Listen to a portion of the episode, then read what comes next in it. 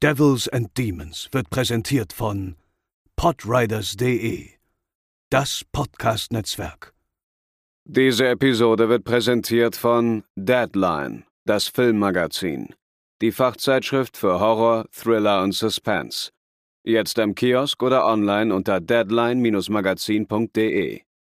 Moin Moin und ein feierliches herzlich willkommen zur 200. Episode von Devils and Demons, der Horrorfilm-Podcast. Ich bin der Chris und bei mir sind die Spaßkanonen und Partyfreunde Pascal.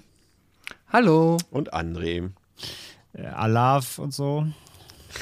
Das war jetzt eigentlich auf unseren Geburtstag bezogen, aber ja, Karneval ist jetzt auch noch äh, äh gestern gestartet. Ähm, aber eigentlich geht es darum, dass heute in der Tat unsere wundervolle Jubiläumsepisode stattfindet. Und dafür haben wir uns vor allem zwei Sachen vorgenommen. Zum einen besprechen wir im zweiten Teil der Folge eure Top 40 gewählten Lieblingshorrorfilme, die ähm, wir dank eurer zahlreich eingereichten Listen ähm, ausgewählt haben. Und zum anderen besprechen wir zunächst einen Film, den ihr euch schon eine ganze Weile gewünscht habt. Und äh, einer von unseren Hörern macht das ja schon seit Monaten tatsächlich, ähm, hat uns immer wieder darauf hingewiesen, dass der Film ja noch fehlt, weil wir ja schon Freitag der 13. hatten und Nightmare on Elm Street. Und deshalb besprechen wir heute nicht Batman wie Superman und nicht Kong vs. Godzilla, sondern Freddy vs. Jason. Und los geht's nach dem Intro.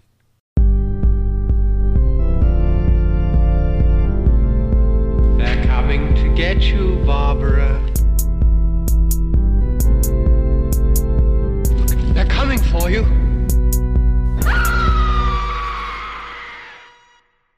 Ja, meine Freunde, äh, lasst uns die, die Feierlichkeiten auf später vertagen und erstmal straight auf unseren Film zu sprechen kommen. Freddy vs. Jason hat auf Letterboxd eine Durchschnittswertung von 2,7 von 5. Auf der IMDb 5,7 von 10 ist freigegeben ab 18 Jahren und ist auch ungekürzt ab 18 Jahren freigegeben. Der müsste, wenn ich mich nicht ganz irre, also auf Blu-ray sowieso, könnt ihr den Uncut kriegen. Der ist aber, glaube ich, auch auf Netflix. Kann das sein? Weiß das jemand von euch? Äh, nein, ist er nicht. Ist er nicht. okay, aber er war mal dort, da bin ich mir ziemlich sicher. Aber dann haben sie ihn dort rausgenommen. Äh, ach, das Remake ist noch drin, ne? Vom Freitag der 13. Das war drin, glaube ich. Aber ja. Kann sein. Aber Ja. auf jeden Fall, Freddy vs. Jason gibt es nur bei, ähm, bei Apple TV und bei hier bei Chili. Ähm, Hm. Jeweils für 3,99. Aber es streamt nirgendwo im Abo tatsächlich. Ah, okay. Ja, ja. Dann der Griff ins Regal. Ähm, Laufzeit 97 Minuten, hat 30 Millionen Dollar gekostet. Wie die sich zusammengesetzt haben, erzähle ich euch später noch. Hat dabei 120 Millionen Dollar eingespielt, nachdem er im August 2003 in den US-Kinos gestartet ist. Lustigerweise war die große Kinokonkurrenz neben dem Film SWAT Freaky Friday tatsächlich. Das passt ja irgendwie ein bisschen. Vielleicht auch nicht. Ähm, auf jeden Fall hat der Film. Freaky Nightmare? Auf jeden Fall hat der Jamie Lee Film- Curtis hat ja entfernt was damit zu tun. Ja, aber für, ja, okay, lassen wir es. Ähm, äh, auf jeden Fall hat der Film nach drei Tagen schon 36 Millionen Dollar eingespielt, was äh, sowohl der beste Start für die Nightmare-Reihe als auch der beste Start für die Freitag der 13. Reihe war. Und es war auch das äh, biggest Opening eines Horror-Sequels aller Zeiten zu diesem Zeitpunkt. Ich weiß nicht, das war jetzt wahrscheinlich Conjuring 2 oder so, wird das sicherlich um, um Längen überboten haben. Regie geführt hat Ronnie Yu, der äh, Starregisseur aus Hongkong, auf den wir später auch noch zu sprechen kommen. Den kennt man mit Sicherheit von Filmen äh, wie äh, The Bride with White Hair oder Fearless mit Jet Li oder eben aus Bride of Chucky. Und ja, André, du warst ja damals auch schon ähm, der große Horrorfan, als der Film rauskam. Hat dir das irgendwas bedeutet, der Fakt, dass dieser Film jetzt irgendwann tatsächlich zustande kommt und man den sehen kann? Oder wie hast du das aufgenommen damals? Naja, das war halt vor allem ja noch in der Zeit, ich meine, man muss überlegen, der Film ist, äh, wie alt der Film ist schon wieder. Das ist so krass, 2003. Ähm, äh, das kam halt auch in der Zeit, wo ich noch komplett im, ja, gerade angefangen, irgendwie DVDs äh, äh, zu sammeln und natürlich noch total im Nachholmodus. Ich glaube, als, als Freddy vs. Jason kam, kannte ich noch nicht mal alle Teile der Originalreihen, glaube ich. Wenn ich mich richtig, richtig zurückerinnere. Also die Freitag-Reihe war einer meiner ersten Reihen, die ich komplett auf DVD aus UK hatte. Aber ich glaube, also, also bei Nightmare bin ich mir sicher, dass ich da noch nicht alle Teile kannte. Also der kam in der Zeit, wo ich quasi mit den Figuren zwar vertraut war, aber noch nicht mal so komplett, ähm, ja, allumfassend in den Franchises drinsteckte wie heute. Ähm, von daher war das eh nochmal was anderes, aber das, als es angekündigt wurde, als, als klar war, der Film kommt, ähm, war natürlich die Vorfreude auf jeden Fall trotzdem voll groß, ja, klar. Bei mir war das, glaube ich, der erste Es war nicht der erste Nightmare on Elm Street, aber der erste Film mit Jason, den ich gesehen habe. Und den Ah, haben, haben wir irgendwie mit drei Kumpels oder so zusammengeguckt. Äh, ähm, und ich musste dann alleine nach Hause gehen, äh, durchs, durchs, durchs ganze Dorf im Dunkeln. Jetzt kann ich mir gar nicht mehr vorstellen, bei Freddy vs. Jason, der Film ist ja überhaupt nicht gruselig, aber ich hatte so eine Angst, nach Hause zu gehen. Ey. Ich bin komplett gerannt im, im Sprint, irgendwie zwei Kilometer, ohne Unterbrechung, weil ich so einen Schiss hatte, dass Jason irgendwie hinter einer Hecke hervorkommt oder so. Wirklich ohne Scheiß. Und heute denkt man sich, ja, bitte. Ja, ja, ich muss mir überlegen, also ich war halt 17. Ich hätte, ich hätte nicht mal ins Kino gedurft. ja. Also zumindest offiziell. Ich habe auch nicht im Kino gesehen. Ich habe ihn auf DVD erst gesehen dann, ja. Ja, wir auch, ja. Ja, schon krass. Ja. Ja, und es war, war ja so, dass äh, äh, Freddy Krueger und seine äh, Nightmare on Elm Street-Reihe ja im Prinzip ja schon seit 1994 so ein bisschen im Zwischenruhestand waren. Also da kam ja danach erstmal nichts mehr. Und Newland Cinema, also die Produktionsschmiede hinter Nightmare on Elm Street, die hat sich ja, wir erinnern uns, in der Zwischenzeit dann zu einem richtigen Big Player in Hollywood entwickelt, weil sie ja auch unter anderem zusammen mit Warner eben die Herr der Ringe-Filme gedreht und produziert haben. Aber man wollte sich eben auch so ein bisschen auf die Wurzeln zurückbesinnen, also die Horrorwurzeln äh, des Erfolgs und, und dachte dann so, ah, wir hatten doch damals schon mal eine Idee, schon viele Ideen und es gab auch immer wieder den Wunsch und auch immer wieder die Gerüchte, dass man diese zwei Slasher-Ikonen, Freddy Krueger und Jason Voorhees, in einem Film zusammenbringen könnte. Und das ging ja schon in den 80er Jahren los. Und äh, wenn man so will, ist es ja auch eine der, lange vor Fifty Shades of Grey, Pascal, eine der ersten verfilmten Fanfictions, wenn man so will, ne? Ja, äh, definitiv. Doch, würde ich sagen, kann man auf jeden Fall so sagen. Ne? Hat was von den, ähm, habt ihr bis heute noch leider nicht gelesen, ähm, von diesen auch ähm, Comics hier, Fred, äh, Freddy vs. Jason vs. Ash. Ähm, und ja, halt so, klar, so, ne, was man sich dann halt zusammenspinnt, die äh, großen Helden, die eigentlich, wobei jetzt hier, ne, gibt es ja auch äh, Jason Goes to Hell, ist da ja auch wieder eigentlich schon die Ankündigung, aber eigentlich finden sie nicht im direkten Universum, im gleichen Universum statt. Ja. Aber wäre es nicht mal super witzig, die gegeneinander antreten zu lassen, was halt in Comics, im Comic-Universum irgendwie gang und gäbe ist, dann jetzt hier auch mal im Filmuniversum. Ähm, ja. Was glaubst du, warum ausgerechnet diese beiden immer so im, im Vordergrund der standen bei den Ideen? Weil ich habe jetzt nie irgendwie mitbekommen, also klar, sie wollten ja, sie haben ja später, das waren ja, glaube ich, sogar Comics, die sie später daraus gemacht haben mit Freddy vs. Jason vs. Ash, wenn ich mich nicht ganz irre. Und aber man hätte ja auch, warum haben die Leute jetzt nicht gedacht, warum Michael vs. Leatherface oder sowas? Warum glaubst du, dass gerade Freddy Krueger und, und Jason da so, so dafür, wie sagt man, ähm, zur, also präferiert wurden von den Fans? Ja, weil die einfach die viel äh, leichteren und in Anführungszeichen seichteren, unterhaltsameren ähm, ja, Bösewichte sind. Jetzt gut, klar kann man bei Jason sagen, der ist jetzt auch nicht gerade eine äh, Comedy-Kanone als Figur, aber die Filme im Vergleich sind halt noch mal ein bisschen campiger und ein bisschen, bisschen augenzwinkernder als, ähm, ja, jetzt halt dann doch die allermeisten Halloween-Filme und gerade immer die ersten Teile dann halt auch von einem äh, Texas Chainsaw Massacre oder von Halloween, die sind halt ja nun wirklich ähm, Zu seriös, ja, meinst du? Ernst. Ja, zu seriös, das trifft sehr gut. Und ähm, das sind halt dann eigentlich Freddy und Jason weniger. Und deswegen haben die auch viel mehr diesen Comic-Appeal, der sich dann halt, die hat auch einfach dafür eignet, halt solche Crossovers mit denen zu machen, denke ich. Ja. Und du hast es schon gesagt, angeteased wurde das Aufeinandertreffen dann erstmals so richtig eben am Ende von Jason Goes to Hell. Und anschließend steckte man über 6 Millionen Dollar, ich glaube, es war irgendwas zwischen 6 und 7 Millionen Dollar, in die Entwicklung von Script Drafts, eben um dieses Unterfangen mal umzusetzen. Und dabei sind 18 verschiedene Drehbuchentwürfe entstanden. Aber die entscheidende Frage, die sich dort gestellt hat, war eben stets, wie kriegt man diese beiden Killer irgendwie sinnvoll, aber gleichzeitig, gleichzeitig auch respektvoll in ein und dieselbe Welt. Weil der eine, Freddy Krüger, agiert eben nur in Träumen und der andere, André, redet ja in der Regel keine Silbe. Also die passen ja irgendwie auch gar nicht zusammen. Also die können ja auch nicht miteinander reden. Sie sind nicht in derselben Welt, nicht im selben Universum. Und irgendwie musste man ja und wollte man ja auch irgendwie beide Fanlager gleichzeitig befriedigen. Und ich glaube, das ist so ein bisschen die Schwierigkeit, wenn man so einen Film macht, dass man eben gleichzeitig die Stärken beider Reihen ausspielen kann. Ne? Anders funktioniert es ja gar nicht, André, ich. Ne? Man hätte da jetzt auch sehr leicht, glaube ich, einzelne Fangruppen dort irgendwie verprellen können. Ne? Kannst du ja immer, wenn du zwei Franchises aneinander klopfst. Also die Gefahr, dass ein Franchise dann irgendwie nicht, nicht ja, sag ich mal, gut genug wegkommt für die Fans oder dass eins zu sehr in den Vordergrund rutscht oder dass der Fokus halt ähm, sich zu sehr auf eins versteift, weil die vielleicht die, die Idee, beides zusammenzuführen, nur bei einem von beiden halt besser funktioniert, ähm, ist ja immer da. Ähm, und dass du halt auch dann nicht jeden Fan oder jedem Fan gerecht werden kannst, ist ja klar. Das wird auch bei dem Film so sein. Sicherlich wird es bei beiden Lagern Fans geben, die sagen, nee, mein, mein Horror-Icon wurde irgendwie nicht genug repräsentiert. Aber die Gefahr hast du ja immer. Aber gleichzeitig deswegen, glaube ich, haben wir ja auch, um vielleicht auch schon ein bisschen vorzugreifen, aber ich glaube, deswegen haben wir bisher auch so wenige von sowas gesehen, weil es ist, glaube ich, einfach drehbuchtechnisch super schwer oder auch halt überhaupt allein ähm, äh, ja, kräftemessungsmäßig äh, Figuren auf, aufeinanderprallen zu lassen, die halt sonst in ihrem eigenen Franchise, in ihrem eigenen Universum leben. Also keine Ahnung, du kannst, du kannst halt, stell dir mal vor, wie Michael Myers gegen Pinhead. Also wie soll das überhaupt physisch funktionieren. Ja, also das sind so Sachen. Stellst mir gerade vor, wie Michael wie in, am Ende von Halloween 2 da so mit seinem Messer hin und her fuchtelt, wenn er ja. gerade das in, ins Auge gekriegt währenddessen hat und, schießt, und Pinhead einfach so Haken. Ketten schießt. So, ja. ja, ja, ja. Das ist halt super schwierig, so zwei, zwei ähm, äh, Figuren oder, oder Monster oder wie auch immer ähm, aufeinanderprallen zu lassen, die verschiedene Fähigkeiten haben, die sonst nur in ihren eigenen Welten funktionieren. Und deswegen dafür haben sie ja bei, bei hier eben bei Freddy vs. Jason ja wirklich einen guten Kniff gefunden, um das hinzukriegen. Und bei den beiden Figuren funktioniert es, weil beide haben ja auch irgendwie Waffen, die man einsetzen kann, sei es der Klingenhandschuh, die Machete.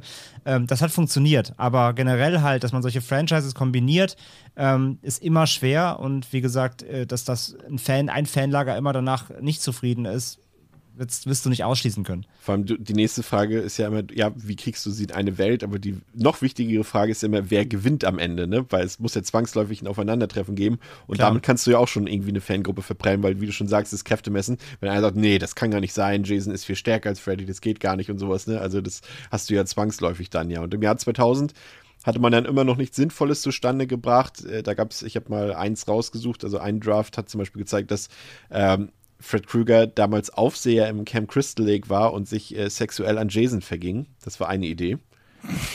Also da kann, da kann, man schon froh sein, dass das nicht verwendet wurde, ja. Und dann kam irgendwann Scream und der Erfolg von Scream und, und den Nachfolgern dazwischen und dann hat man quasi alles über den Haufen geworfen, weil Horrorfilm und Slasher von da an ja ohnehin komplett anders funktioniert haben. Und dann gab es auch noch bei New Line Cinema Umstrukturierungen, vor allem in personeller Hinsicht. Und so musstest du dann plötzlich wieder ganz andere Leute von dem Projekt überzeugen. Und das ist ja, wenn du sagst, ja, wir haben hier Freddy, wir haben Jason und die lassen wir gegeneinander ankämpfen. Ich glaube, das kostet schon ein bisschen Mühe und Kraft, das, davon jemanden zu überzeugen und auch noch Geld reinzubuttern. Aber das ist dann gelungen, denn ähm, Mark Swift und Damien Shannon haben dann ein relativ sinnvolles Skript zustande gebracht. Die beiden haben auch später zusammen das Skript zum Remake von Freitag der 13. geschrieben und äh, zu dem Baywatch-Film. Gut, das sind jetzt nicht unbedingt auszeichnende Filme, aber, aber naja, hier haben sie es halbwegs geschafft und sie wollten die beiden Hauptfiguren, also Freddy und Jason, wieder so ein bisschen back to the roots führen. Und für die Regie wurde dann eben der Starregisseur aus Hongkong, Ron Yu, verpflichtet, der interessanterweise zuvor weder einen Freitag der 13. Film noch einen Nightmare on Elm Street Film gesehen hatte. Das ist ja auch immer schon so eine gewagte Sache. Damit kannst du natürlich auch bei Fans sofort anecken. Ähm, aber er hat dann zugesagt, weil er das interessant fand, dass er selber mit den Figuren so ein bisschen machen konnte, was er will. Und das Skript wurde dann nach seinen Ideen so ein bisschen angepasst und umgeschrieben. Und äh, David Goya hatte auch noch ein bisschen mitgewerkelt. Ähm, der ist ja auch immer dafür da, Skripte so ein bisschen gerade zu bügeln. Aber es war durchaus interessant, dass einige Leute ähm, ja auch außen vor gelassen wurden. Kommen wir später noch auf Kane Hodder zu sprechen, aber auch Sean Cunningham, das ist ja letztendlich der Mann, der so lange hinter Freitag der 13. stand und äh, der war an Freddy vs. Jason kaum bis gar nicht beteiligt, letztendlich abseits seines Namenscredits dort. Ähm, und wenn man so Gerüchten glauben kann, war das wohl auch von den Produzenten bewusst so entschieden, ihn außen vor zu lassen, da eben sein letzter Film Jason X so ein Misserfolg war. Aber dafür durfte dann eben seine Tochter mitproduzieren und er selber hat auch gesagt, er hat will da gar kein böses Blut vergießen oder so. Nee, sagt man das so? Ja. Ja. Äh, gar kein böses Blut vergießen. Er ist froh, dass der Film überhaupt kommt und er wünscht allen Beteiligten viel Glück und sollen sie mal machen und er freut sich trotzdem drüber. Und dann hat man eben dieses vollständige Skript gehabt und das hätte eine Laufzeit, Pascal, von zweieinhalb Stunden zufolge gehabt. Dieses Aufeinandertreffen zwischen Freddy und Jason. das ist, also ja, der moderne Blockbuster geht ja generell in diese Richtung immer lieber etwas länger als kürzer. Aber so ein Horror-Slasher auf der Länge, kaum vorstellbar, ne? Ja, nee, müsste man dann wirklich äh, kreative Ideen haben, um das so zu unterfüttern, dass sich das lohnt. Weil natürlich jetzt halt wirklich das Aufeinandertreffen, das auch jetzt ja dann realisiert wurde, das kannst du halt bis zum gewissen Grad ausdehnen, aber da muss dann ja vorher, und das ist ja dann auch noch geschehen, ähm, ein Weg dahin geschafft werden. Und ähm, ja, nee, also das funktioniert vielleicht heutzutage in ähm, großen Comic-Superhelden-Franchises, dass du da halt einfach auch das Fleisch hast, äh, um diese Geschichten dahin auszuweiten. Aber wer hat denn Lust, also wer hat denn Lust, bevor es überhaupt zur Sache geht, zwei Stunden lang dummen Teenager zuzugucken, wie sie durch die Gegend fahren? Quatsch ich stell's mir auch gerade halt vor, weil das ist ja auch, das basierte ja schon auf dem Drehbuch, was jetzt verfilmt wurde. Und das ist ja mhm. jetzt so nicht gerade, was viel Substanz und Futter hat. Ne? Das ist ja schon darauf gedrillt, einfach schnell zu unterhalten für anderthalb Stunden. Und das genau. ausgedehnt auf zweieinhalb Stunden kann ich mir so gar nicht vorstellen. Aber sie haben da tatsächlich echt einige Passagen rausgeschnitten. Sollte da auch noch vieles am Crystal Lake eigentlich spielen und von Jason so ein bisschen erzählen. Aber das haben sie dann, hat äh, David ja dann quasi bereinigt aus dem Drehbuch und weil Ronnie Yu auch gesagt hat, nee, der Film muss temporeich sein, es darf hier keine Zeit zum Verschnaufen geben, sonst denken die Leute irgendwann noch darüber nach und das wollen wir nicht. das passt auch schon ganz gut. Und er, er hat dann selber so ein bisschen nach seinen Wünschen ähm, den Cut zusammenschneiden lassen. Der kam bei Test-Screenings auch super an. Äh, leider kann man diesen U-Cut sozusagen heut, bis heute nicht sehen und das ist eben schade, weil New Line Cinema dann gesagt hat, okay, wenn die Leute das schon geil finden, dann kriegen wir das noch besser hin und dann haben sie nochmal dran rumschneiden lassen und das Ergebnis ist dann wohl nicht mehr so gut gewesen wie diese ursprüngliche Schnittfassung, aber die kann man leider bis zum heutigen Tage nicht sehen. Und bevor wir einsteigen in den Film, Pascal, was sagt denn der Verleih, worum es geht in Freddy vs. Jason? Ein tödlicher Albtraum. Der Schlitzer gegen den Slasher. Zwei reicht schon, reicht schon. Nein. Wirklich? Nein, nein, nein. Okay. Zwei Titanen des Terrors im Kampf Klinge gegen Klinge. Sie werden sich gegenseitig nicht nur einmal umbringen. Das lustig-diabolische Grauen beginnt, als das Albtraummonster Freddy auf ganzer Linie versagt, weil die Menschen ihn nicht mehr fürchten. Also engagiert er Jason, um für ihn in der Elm Street ein paar Auftragsmorde auszuführen. Im Handumdrehen kehrt die Angst dorthin zurück. Auftritt Freddy. Das Problem ist nur, dass Jason einfach nicht damit aufhört, Leute kalt zu machen. Und das zweite Problem? Freddy will sich seine Herrschaft über die Elm Street auf keinen Fall streitig machen lassen. Das bedeutet Krieg. Freddy vs. Jason. Wer gewinnt, darf weiter killen. Danke.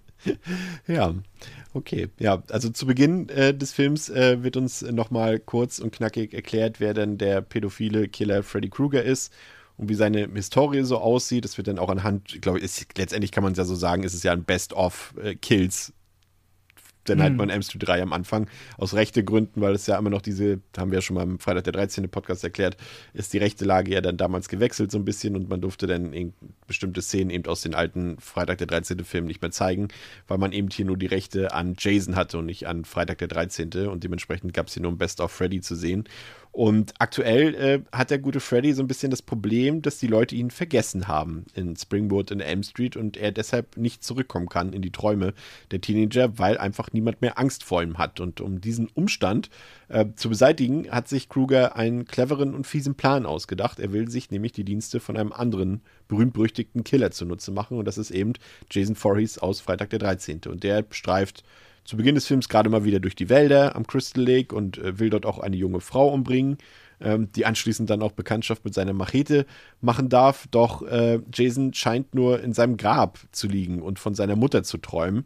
Und äh, daraufhin wacht er auf und äh, bekommt den Auftrag, in der Elm Street so ein bisschen aufzuräumen, damit die Kids dort wieder Angst bekommen. Aber was nur wir wissen, dahinter steckt Freddy und nicht Jasons Mom.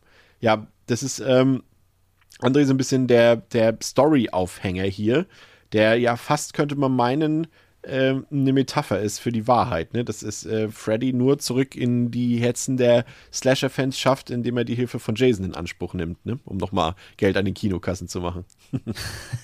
das wäre, das wäre äh, Zündler in der Waage, das wäre die, die böse Behauptung, ja. ja.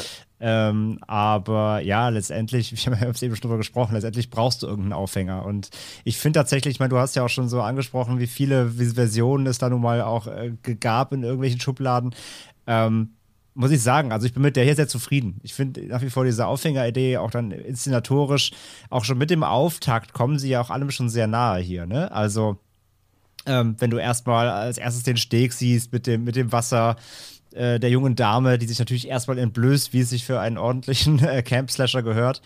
Ähm, ich meine, ich meine, da schlagen doch alle Herzen Die, die Schauspielerin hatte zwei Auftritte in Horrorfilmen und beide Male entblößt sie einfach nur ihre Brüste. In Final Destination 2 ist es auch der Fall. Da war sie eine von den Bikerinnen am Anfang auf der Autobahn. Ah. Ach, echt? Okay, Ja. okay, ja, war ja steile Karriere, sag ich mal. ähm, nein, aber deswegen, äh, äh, ich finde, ich finde tatsächlich so der, der Auftakt hier, es wird erstmal ganz kurz klar gemacht, ähm, auch vielleicht für, für, für, für, für Neuankömmlinge, die beide Franchises vielleicht gar nicht kennen, mag es ja geben, kurz eingeordnet, so wer ist wer, wen gibt's, was machen die, so ganz kurz Background, ab, abgehakt in 30 Sekunden und dann geht's wirklich einfach hier direkt los mit, äh, mit Franchise-typischen Momenten Ja. die, die zusammengeführt werden. Das ist schon, ich finde das wirklich stark. Es ist mir durch im Rewatch schon mal aufgefallen, wie gut der Anfang direkt auch einleitet, wie stimmig er einleitet ähm, und wie schnell er quasi wirklich äh, ganz kurz erklärt, was ist, Fa- wer sind die, was machen, warum geht's, warum brauchen die sich jetzt irgendwie, oder warum, vor allem eher, warum braucht Freddy Jason?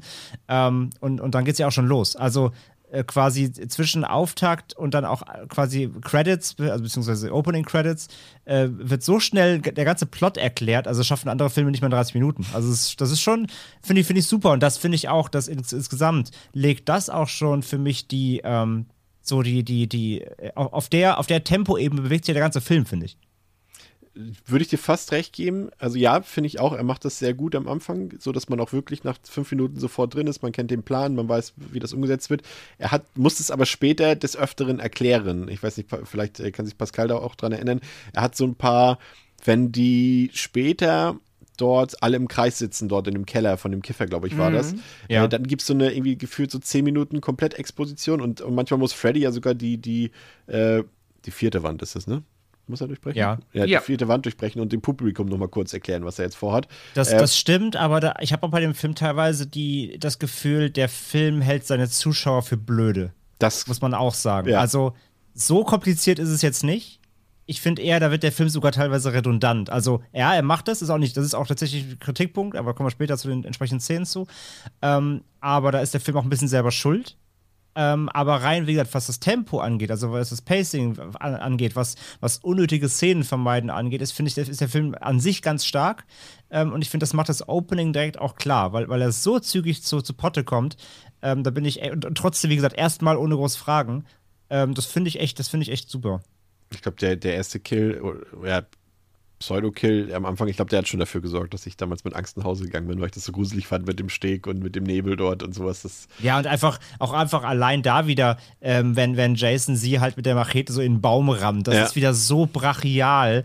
Das liebe ich ja bei Jason, diese Wucht einfach. Das war ja bei Jason X meiner Lieblingsszene mit dem, mit dem Schlafsack halt, ne? Ja, ja. Ich liebe das, wenn Jason so einfach nur brachial ist. Es ist einfach gut. wie, wie gefällt dir der Aufhänger, Pascal? Auch gut. Ich äh, mag das. Ich denke auch, dass das super klug war, weil ich glaube auch halt gerade 2003, äh, ja, neue Generation von äh, Slasher, Slash Horrorfilm-Fans, die mit Sicherheit alle in diesen Film gelaufen sind. Dafür, ähm, ja, hat sich maximal gelohnt, da ein bisschen, bisschen, äh, natürlich erstmal zu erklären, worum es geht, die Figuren zu etablieren. Also in, in dem Sinne die beiden, ähm, ja, eigentlich Antagonisten. Und du brauchst ja eh, du brauchst ja, du willst ja in so einem Film nicht mit den Teenagern starten. Du willst ja immer eigentlich irgendeine Art von Cold Opener haben, Ja. einen ersten Kill irgendwie drin haben, ein bisschen zeigen, was Freddy kann, halt auch gerade mit seiner, auf seine komödiantische Art. Die Idee mit der Mutter ist cool, so dann hast du halt einen smarten Aufhänger, wie, ähm, ja, Freddy ihn überzeugt. Und dass er halt auch jetzt gar nicht äh, erst irgendwie versucht, da noch die Kombination dieser Universen, also quasi das einfach als gegeben zu nehmen, das finde ich auch gut, dass er jetzt gar nicht erst irgendwie auf die Idee kommt, noch irgendwie ein Paralleluniversum-Trick zu machen oder I don't know, so. Es gibt die halt einfach und es ist so. Das ist gut. Hatte, äh, ja, äh, steht dem Film gut, dieser Anfang. Nun haben wir am Opening hier schon einige Umbesetzungen letztendlich zu beobachten. Eine, die vielleicht jetzt nicht ganz so ins Gewicht fällt, ist natürlich Jasons Mom. Also man wollte hier eigentlich auch Betsy Palmer wieder engagieren, also Jasons Mutter aus dem ersten Teil, aus dem Original. Äh, doch sie war der Meinung, dass sie, weil sie ja zu dem Zeitpunkt dann wirklich schon sehr alt war, dass sie nicht in dieser Rolle in Erinnerung bleiben wolle und äh, dass es einfach nicht ihr Niveau sei. Und zudem hat sie erzählt, dass man schon bei den Teilen davor versucht hat, sie nochmal zu gewinnen. Allerdings hat man ihr immer sehr, sehr halbherzige Gagen ähm, dort versprochen, die so wirklich am untersten Limit der, ähm, na, wie heißt es, der Gewerkschafts, äh, also die Gewerkschaft hat ja bestimmte Mindestgagen sozusagen, Mindestlohn dort äh, vorgegeben und, und das sollte sich immer so in diese Richtung bewegen. Aber ich finde, der Auftritt in der Summe ist jetzt einfach so kurz von Jasons Mom, dass es jetzt, glaube ich, nicht so ins Gewicht fällt, Pascal, ne? Ja, das ist okay. Das ist, und das kommt auch genug hin. Das ist ähm, vollkommen ausreichend an der Stelle. Ist ja auch ein Traum, ne? Ja. Jason hat seine Mutter ja auch länger nicht mehr gesehen. ja, das stimmt. Ja, und bei, bei Freddy, da war es natürlich klar, dass äh, Robert England ihn spielen würde. Da gab es auch nie eine Diskussion drüber und England hat auch selber gesagt, dass er da auch nie groß, also er wollte natürlich sein, seine Gage haben, seine übliche, aber er wollte da jetzt auch nie groß verhandeln und immer mehr Kohle für haben, weil er eben auch wusste, dass es, äh, dass dass er in seiner Karriere genug Leute getroffen hat, die viel mehr Talent hatten als er, die aber nie so eine Karriere wie er hingelegt haben oder hinlegen konnten. Und deshalb war er stets immer dankbar dafür und hat da auch nicht groß irgendwie äh, verhandelt. Ähm, aber Jason sah die ganze Sache ein bisschen anders aus, weil eigentlich gingen die Fans und auch Kane Horder selbst, der eben äh, Jason bei den vier Malen zuvor gespielt hatte, ging davon aus, dass auch ein fünftes Mal wieder in die Hockeymaske schlüpfen würde. Aber darin irrte er sich und die Fans irrten sich genauso. Ähm, wer jetzt genau für diese schwerwiegende Entscheidung zuständig war, ist ein bisschen unklar. Manche sagen die Produzenten, die sagen wiederum, Ronnie Yu hat das gesagt. Ronnie Yu hat gesagt, ihm war das egal. Ähm, also man hat sich da so gegenseitig immer so ein bisschen den Stiefel zugeschoben und dann ähm, wollte man Jason auch so ein bisschen neu gestalten, optisch, körperlich. Und dafür hat man dann Ken Kersinger äh, engagiert, der eben in Jason Takes Manhattan, also im achten Fre Fre Freitag-Film, äh, schon Ken Hodder in zwei Szenen vertreten hat. Und ähm, ja, viele Leute sind sich, glaube ich, da interessiert mich eure Meinung auch gleich mal, viele Leute sind sich bis heute auch einig darüber, dass die Umbesetzung tatsächlich ein ziemlich großer Fehler war. Zum einen für die Reputation der ganzen Beteiligten, als auch für Jason als Figur selbst. Und Ken Hodder war natürlich auch schwer enttäuscht. Man hat ihm dann irgendwie mitgeteilt, ja, sorry, du bist leider raus, wir nehmen den Ken. Ähm, und Stunden später sollte er dann auch noch for free die Promotour für die neue Jason X DVD machen. Also das äh, war dann so, naja sehr deplatziert, würde ich sagen. Und Jason bekam dann optisches Reboot. Man hat seine alten Wunden quasi entfernt. Äh, man hat ihm schwarzen Kopf gemalt, damit eben die Maske immer deutlich im Vordergrund steht. Und man hat, Ronnie Yu hat es auch immer so ein bisschen begründet, diese Umbesetzung. Ja, man, man wollte jemand Ausdrucksstarkes in den Augen haben. Und da, das sah man bei Ken Hodder nicht, aber stattdessen bei Ken Kersinger. Und das ist natürlich eine ganz weirde Geschichte, weil eben das ist ja der Typ, der äh, Ken Hodder eben schon mal vertreten hat bei Jason Takes Manhattan. Und wenn der dann deinen Job kriegt, das tut natürlich doppelt weh. Und zwischen den beiden ist auch so eine richtige Fehde entstanden, die wohl auch bis heute Gültigkeit hat, weil Ken Kersinger eben sagt, ja, ich habe ja auch schon die Stunts gemacht für Ken Hodder in Jason Takes Manhattan. Und der sagt wiederum, ja, das war in zwei Szenen, weil ich gerade nicht konnte an den Tagen. Und das waren irgendwie fünf Sekunden. Und außerdem hat er die schlecht gemacht. Das ist wirklich die Aussage von Ken Hodder über Ken Kersinger. Und die beiden haben da so eine Fehde bis heute. André, macht es für dich einen Unterschied? Jetzt zum einen natürlich für den Film selbst, also dass du merkst, dass da jemand anderes in dem Kostüm drinsteckt ähm, und nicht die üblichen Bewegungen hat, zum Beispiel von Ken Hodder. Ähm, oder ist es bei dir auch eher so, dass es vielleicht so das Fanherz so ein bisschen bricht? Weil wir sind ja, glaube ich, uns einig darüber, dass Ken Hodder ein cooler Typ ist. Ähm, wie siehst du das? Oder ist es völlig egal für dich? Es ist immer ein bisschen schwierig. Also, ich meine, sie haben jetzt immerhin jemanden genommen, der jetzt nicht komplett neu fürs Franchise war. Ne? Also, er hat ja äh, Manhattan gemacht, Kürzinger. Ähm, Aber zwei Szenen, wie gesagt, nur. Genau, genau. Ähm, immerhin war er, da, war er schon mal beteiligt. Ist jetzt nicht so, dass er halt wirklich einfach komplett, ja, lass mal irgendwie random Dude nehmen. Noch nie was mit Horror gemacht, keine Ahnung. Ähm, aber klar, es, es, es ist natürlich ähm, als, als Franchise-Fan, es ist natürlich einfach schade, weil ähm, Hodder natürlich äh, Jason schon geprägt hat und naja, es ist halt nun mal das, Leid, das, das große Leid, wenn du halt nun mal eine Figur spielst, die halt eigentlich immer Maske trägt. Ne? Also bei Freddy ähm, ist es halt unverkennbar, weil ja, es ist natürlich auch eine Prosthetic-Maske, aber trotzdem erkennst du Robert England ja immer darunter. Also ich meine, man hat es ja im, im Remake dann gesehen, wenn das jemand anders macht, dann, dann sieht es einfach direkt anders aus. Es ist eine andere Figur. Ähm, er, hat das, er hat das Gesicht geprägt.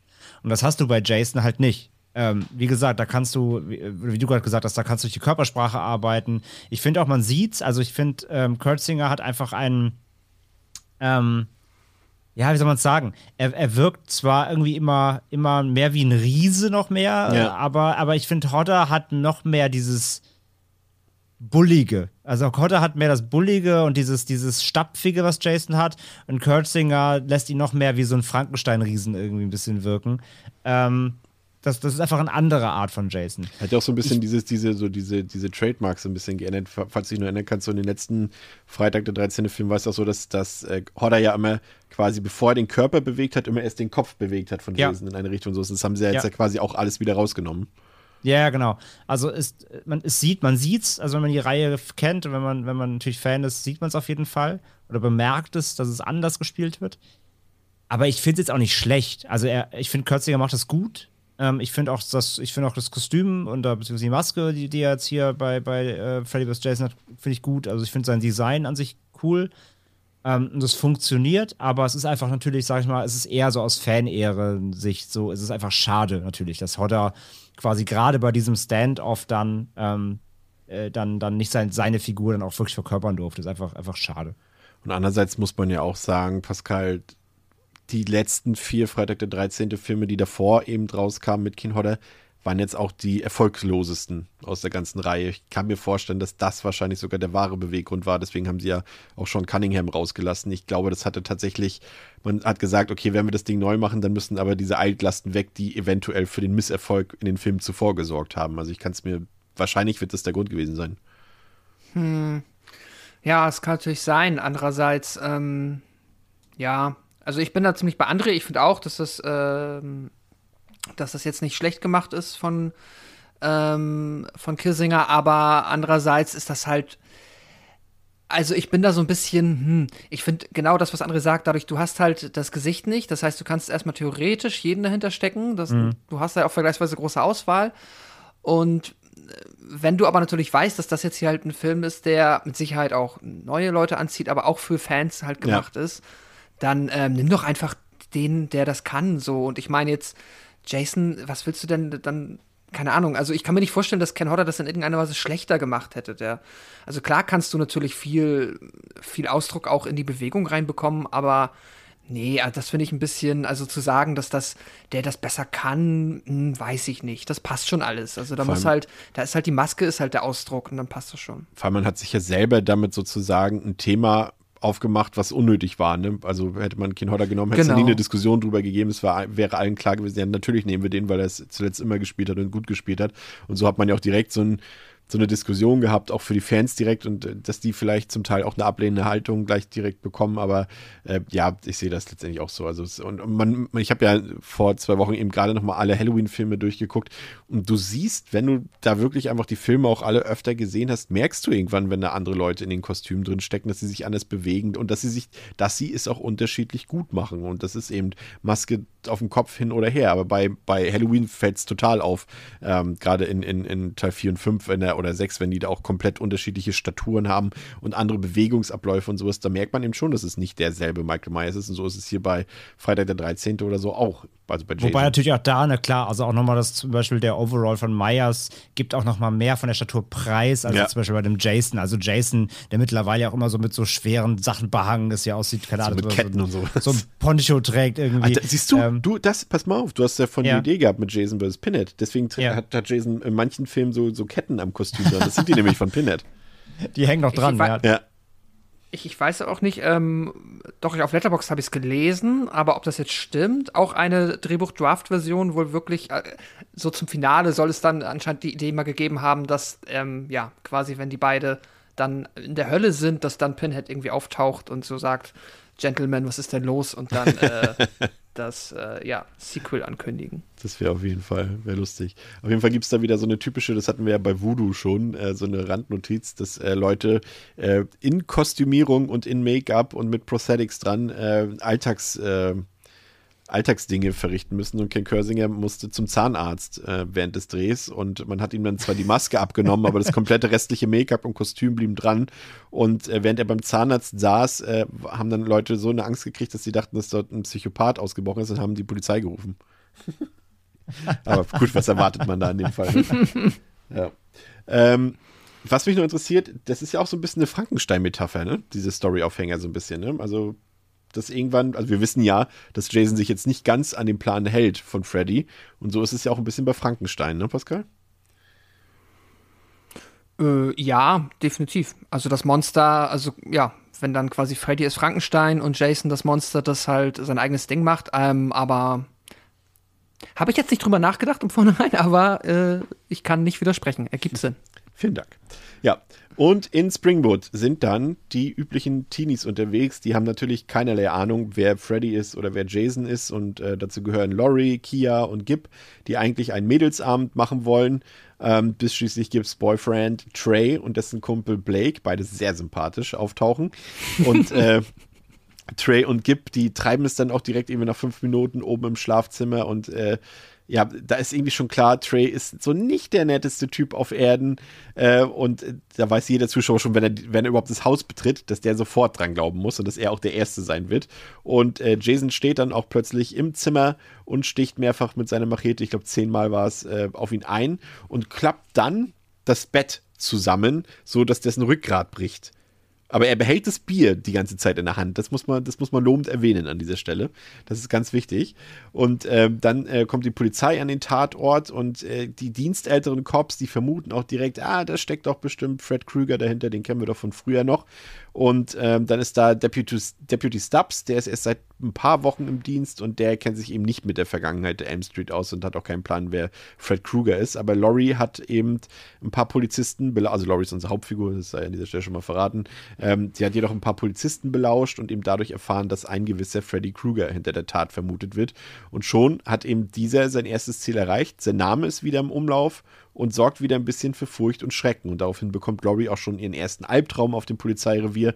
Aber Freddys Kraft reicht noch nicht ganz aus, um dort seine Schandtaten ausüben zu können.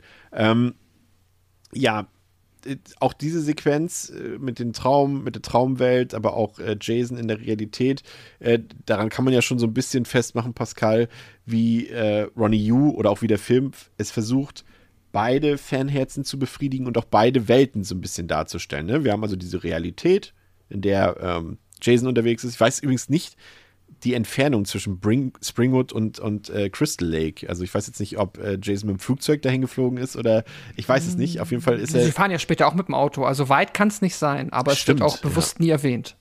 Stimmt. Springwood war in Kalifornien, wenn ich mich nicht irre. Das müsste man nochmal, ja. da brauchen wir eine Horror-Map zu. Aber äh, wie gelingt es dem Film, Pascal, äh, für dich, ähm, diese beiden Welten dieser Horror-Franchises äh, gleichzeitig darzustellen?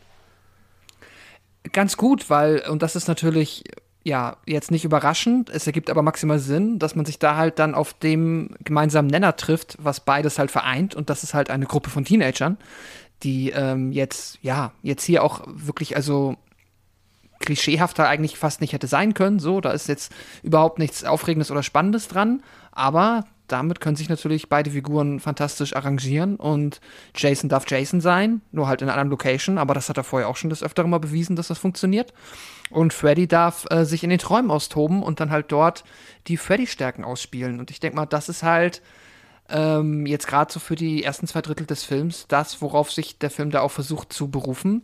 Äh, beziehungsweise, ja, darüber halt die Stärken auszuspielen, dass halt äh, alles das, was man halt an den Figuren mag, dann auch ähm, zu tragen kommt. Das heißt, Jason darf, äh, wie André schön gesagt hat, so brachial, rustikal einfach nur schlachten, um es mal so auszudrücken. Und Freddy darf halt ein bisschen kreativer, ein bisschen hinterhältiger und ein bisschen gemeiner sich in den Träumen austoben. Und hier haben wir direkt ähm, im ersten, ja, quasi in der, im, im ersten Szene oder im ersten Abschnitt, wo die Teenies auftreten, direkt äh, ja beides zu sehen bekommen. Auch das muss ich sagen, direkt äh, als Anschluss an das Opening äh, sehr gut gemacht. Also funktioniert. Und ja, klar, der ähm, Trey war todesunsympathisch. Das hat niemanden überrascht, dass der drauf geht. Da hat er auch echt ein paar Sprüche gebracht. Aber das ist schon witzig dann. Also es ist natürlich ja, super klar. sexistisch und alles äh, machohaft, aber man, man, weiß ja, dass es in dem Fall wirklich so ja. geschrieben ist, damit äh, man sofort, damit man gleich mit einem guten Gefühl jemanden umbringen kann. Genau. Und das funktioniert. Es ist, äh, ist euch übrigens aufgefallen, dass Freddy, ist jetzt, ein, naja, wir sezieren ja eh den Film durch, eine einzige Person nur im Film umbringt? Und zwar nur Mark. Später in seiner Wohnung. Weil sonst ah. wird ja immer, wird ihm ja immer jede Leiche quasi äh, von ja, Jason geklaut. Ja. Abgefahren. Und, da, und ich glaube, aber im Gegenzug Also hat dann steht ja. 23 zu 1 steht es am Ende für Jason. Genau, Jason hat doch den größten Jason-Body-Count überhaupt, oder? Ja, auf jeden Fall, ja. Und äh, André, ich stelle eine Theorie auf, es ist ein Top-3-Kill von Jason. Diese, diese, dieser Bad-Kill, wie er dort das Ja, zusammenklappt. der ist super. das ja. ist fantastisch, ne? Der ist fantastisch, ja. Ähm, Besetzung natürlich für dich, ich, natürlich spreche ich dich jetzt an an dieser Stelle, ist ja klar. Ähm, wir haben hier die unterschiedlichen Teenager. Ähm, wir haben Catherine Isabel, ne? Das kennt ja jeder unsere Leidenschaft äh, für Katie. Ähm, und äh, Monika Kina haben wir noch da, die hat ja danach eigentlich nie wieder so richtig was gemacht. Ähm, hab zumindest nie wieder sowas von ihr wirklich gesehen. Wir haben Kelly Rowland da, damals noch, äh, ich glaube, damals haben Destiny's Child, glaube ich, gerade Pause gemacht, ihre Dreijährige. Da kann ich mich noch erinnern.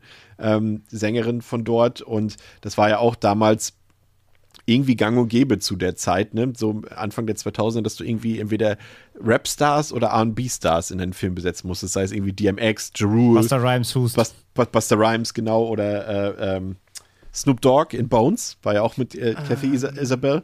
Dann Eminem logischerweise. LL Cool J? LL Cool J. Ähm, äh, äh, Alia in, in, in, Ja, wie ist denn noch der Film, der äh, mit Jet Mhm. Li?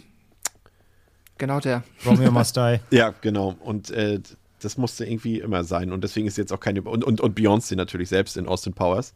Ähm, deswegen war es jetzt keine Überraschung, dass Kelly Rowland hier dabei ist. Und ich muss sagen, der Hate, den sie bekommen hat, der ist unnötig. Also ich finde, sie macht das eigentlich schon ganz cool dort. André, die Punkt. Besetzung für dich. Oder, Ja. oder stimmst du einfach zu? Ähm, nee, stimme dir eigentlich soweit zu. Also die Monika Kina, die Hauptdarstellerin, äh, die finde also äh, die finde ich halt so, ja, ich finde die jetzt nicht sch schlimm, in Anführungszeichen, aber ähm, ist auch ein bisschen blass. Also ich finde sie auch, sie spielt ja auch nicht so richtig geil unbedingt. Ähm, ich meine, alle, alle Charaktere sollen ja auch so ein bisschen überspitzt sein. Ich meine, der Comic Relief ist, ist ja über den ganzen Film drüber gezogen. Ähm, alle sind Stereotypen und sollen sie ja auch sein in diesem, diesem Slasher-Konstrukt, ist auch okay. Aber ich finde sie auch, ich fand sie immer nicht so ganz super besetzt, sag ich mal. Ähm, ich kann ich kann sie auch vorher sonst äh, nur aus, die, die hat in Dings gespielt hier, ähm, äh, wie heißt der? Ja, bin ich nicht vorbereitet. Erzähl weiter und ich äh, such's, heute suche ich dir mal was raus. Keanu Reeves, El Pacino.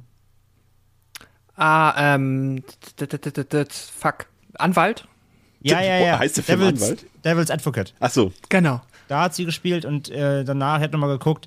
Die hat halt, die macht, sie macht immer noch Filme. Ach so, im so Auftrag alle- des Teufels ist es, ne? Ja, genau. Stimmt, ja. Alle drei, vier Jahre macht sie mal einen Film, auch bis heute noch, aber echt nur noch so B-C-Ware. Also die ist auch nie irgendwie groß geworden. Ich finde sie auch echt jetzt nicht so stark, muss ich sagen.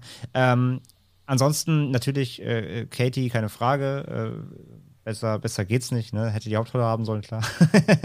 ähm, nein, aber natürlich auch äh, schö schön da besetzt, auch wenn sie äh, da drauf geht. Ähm, auch wo ich, ich meine, wir, sind- wir kommen gleich erst zu der Szene, aber wenn ich in dem, ähm, wenn ich in dem Ding auch leider unfreiwillig, sag ich mal, komisch finde und ein bisschen fehlbesetzt, sag ich mal, ist halt leider ähm, hier der, der, ähm, äh, der Deputy. Ach so, äh, Der dann auch- Lackton Monroe.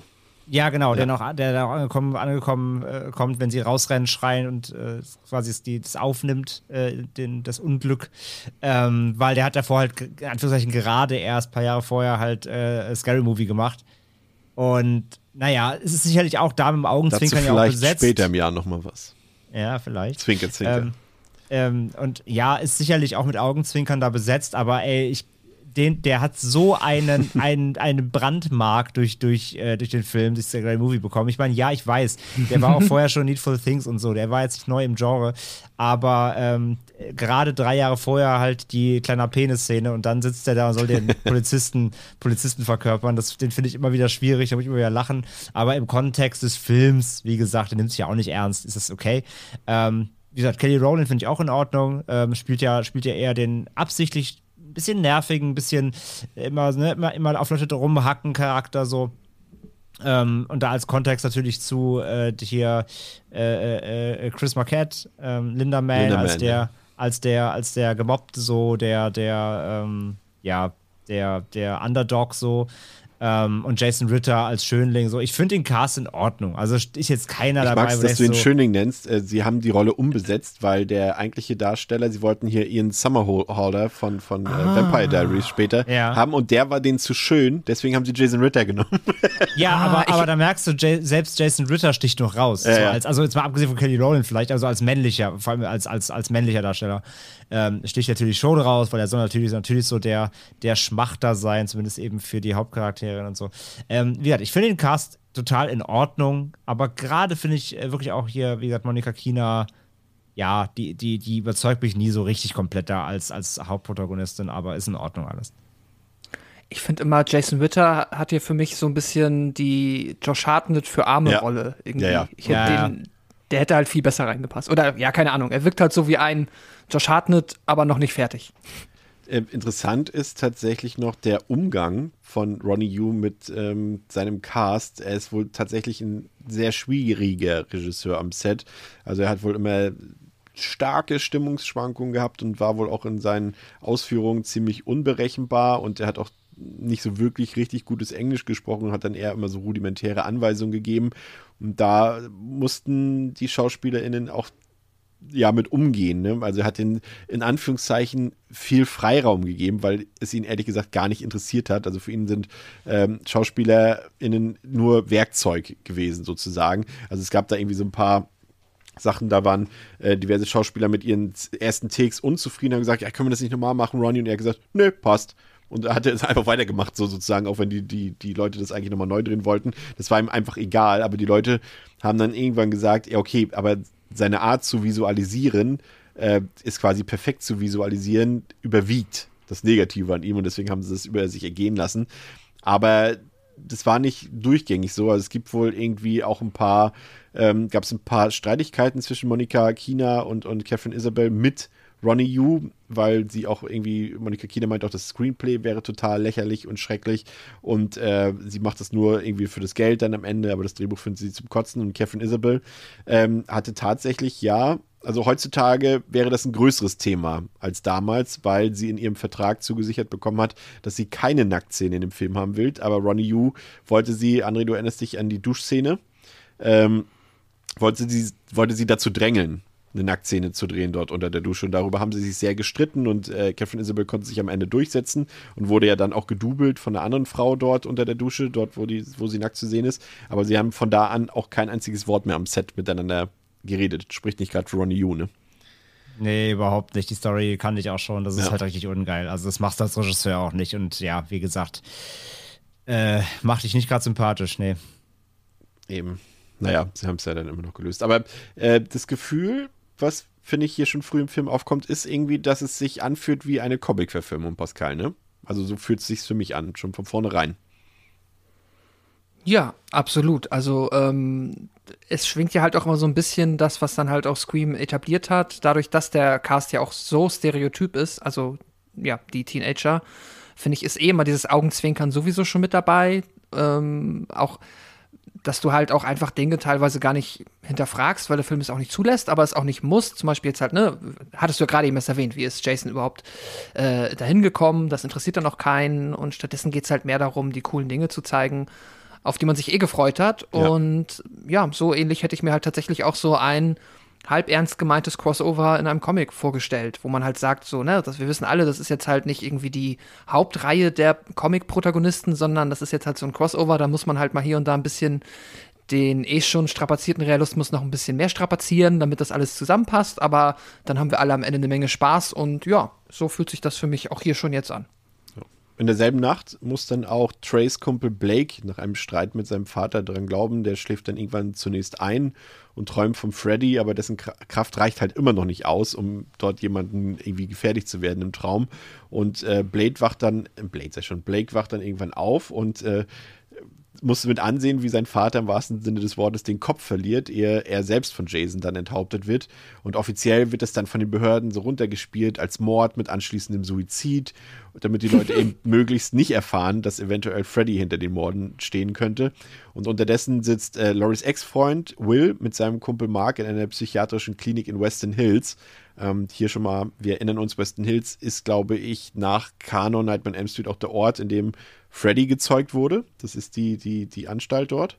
Ähm, und die bekommen dann auch durch, durchs Fernsehen, was dort läuft, irgendwie Wind von den Morden und wissen natürlich sofort, dass Freddy dahinter steckt, da sie eben selbst äh, früher Kontakt in ihren Träumen mit Kruger hatten. Und in der Klinik bekommen die Leute so ein Mittel, Hypnozil, das kennen wir auch aus Nightmare on M Street 3, damit ihre Träume unterbunden werden können. Und die beiden beschließen dann, aus der Klinik auszubrechen, um Laurie zu retten. Und äh, gleichzeitig, Pascal, soll hier, glaube ich, auch so ein bisschen ähm, die Figurenkonstellation gerettet werden, dass wir hier ein paar sympathische Leute reinkriegen, ne? Ja, genau. Ähm, das natürlich dann halt. Also ich finde, da tatsächlich äh, ist der Film ein bisschen schlampig in seiner Exposition, weil auch immer, wenn ich den Film wieder sehe, ich habe immer das Gefühl, hier wird es, werden die beiden Figuren so etabliert, als könnte man die schon kennen oder als wäre es irgendwie bekannt, wer die sind und warum die da sitzen. Und dadurch, dass halt, es ist halt auch Jason Witter, sieht für mich so generisch White Dude aus, dass ich auch mir immer in dem Moment unsicher bin, war der nicht eben auch schon mit auf dieser Party und ist dann gestorben? Ach nee, das ist jemand anders. Okay. Weil der einfach halt, ja, der ist halt so wirklich blass halt so sehr vanilla. Und äh, sein, der Will, der ist dann halt ein bisschen edgier und ein bisschen kantiger und das macht auch Spaß dann mit dem.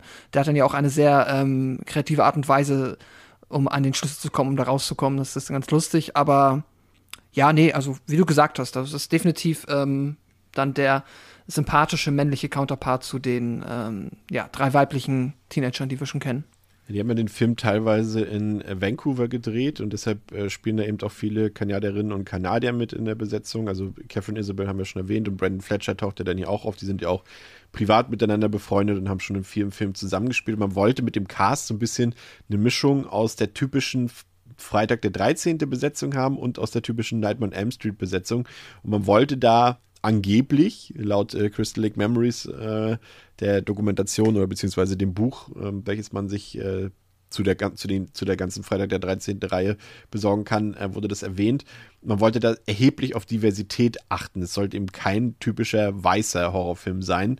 Ähm, wir haben es ja eben schon äh, gesagt, André, äh, zur damaligen Zeit hatten wir eben das mit den RB-Künstlern und Künstlerinnen, die dort häufig aufgetreten sind und Kelly Rowland ist ja hier auch eine schwarze Frau, die sozusagen eine der Hauptrollen abbekommen hat. Aber ansonsten ist da jetzt von dem Vorhaben nicht so viel übrig geblieben. Ne? Also ich muss wirklich sagen, die haben, haben sich dafür sehr gelobt in der Dokumentation. Aber zum Beispiel sollte eigentlich ein, ein, ein Schauspieler aus Lateinamerika sollte noch eine Rolle spielen, zwar die, glaube ich, vom Mark. Und da haben sie dann am Ende auch gesagt, ah nee, das spielt jetzt Brandon Fletcher. Also von der Absicht ist am Ende irgendwie nur Kelly Rowland übrig geblieben, ne? Ja, absolut. Und ähm, ich meine, Foreshadowing, aber auch, auch nur weiße Schauspieler retten halt am Ende den Tag. Und also, ne? Ähm, bleibt auch nicht viel von über am Ende. Und naja, ich sag mal so, ähm, ich weiß ja nicht, von wem das ausging. Ne? Also ich meine, Ronnie Yu als, als eigentlich Hongkong-Regisseur dreht halt jetzt auch hier dann natürlich in dem, in dem Moment einen amerikanischen Film ähm, das heißt, war das sein Vorschlag? Wollten das eher die Produzenten?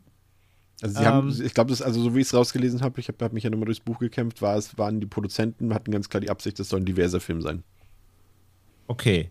Was ja erstmal schon mal frisch war, diese Idee sozusagen ja, in, in Hollywood war ja, aber irgendwie so richtig gelungen ist denen das dann am Ende auch nicht. Also, nee, und, und ich meine auch, also auch hier in, gibt ja auch die, die versuchte, sage ich mal, Rape-Szene mit Gib fast schon da in diesem Feld und so. Also es sind auch so Sachen, also so Übergriffigkeit auf Frauen ja. passiert da ja auch. Also wie gesagt, und wenn ich dann höre, Ronnie Yu zwingt dann auch noch irgendwie Darstellerinnen zu Duschszenen, weiß ich nicht, ob da vielleicht er der beste Regisseur war für einen Diversity-Film. Ja, das stimmt. Und, und ähm, wenn wir ganz ehrlich sind, äh, Kelly Rowland wurde hauptsächlich besetzt, nicht um wahrscheinlich aus Diversitätsgründen, sondern weil sie eben ein Star war. Weil sie ein Star war, ja. ja. ja.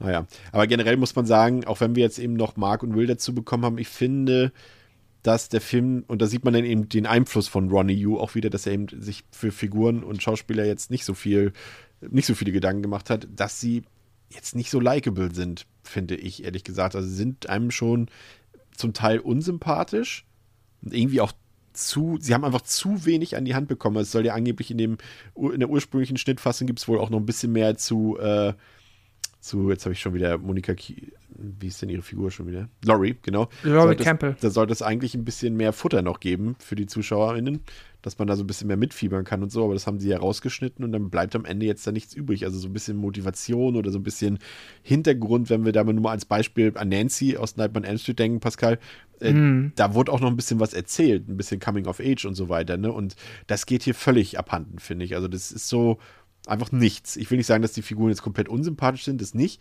aber die sind einfach nichts irgendwie. Die sind Mittel zum Zweck. Also die Ja. sind einfach nur ähm, da, damit man sich einerseits halt wie zu Hause fühlt, ne? Weil du brauchst die in deinem Slasher und äh, in jedem Franchise würden die dazugehören, deswegen sind sie da.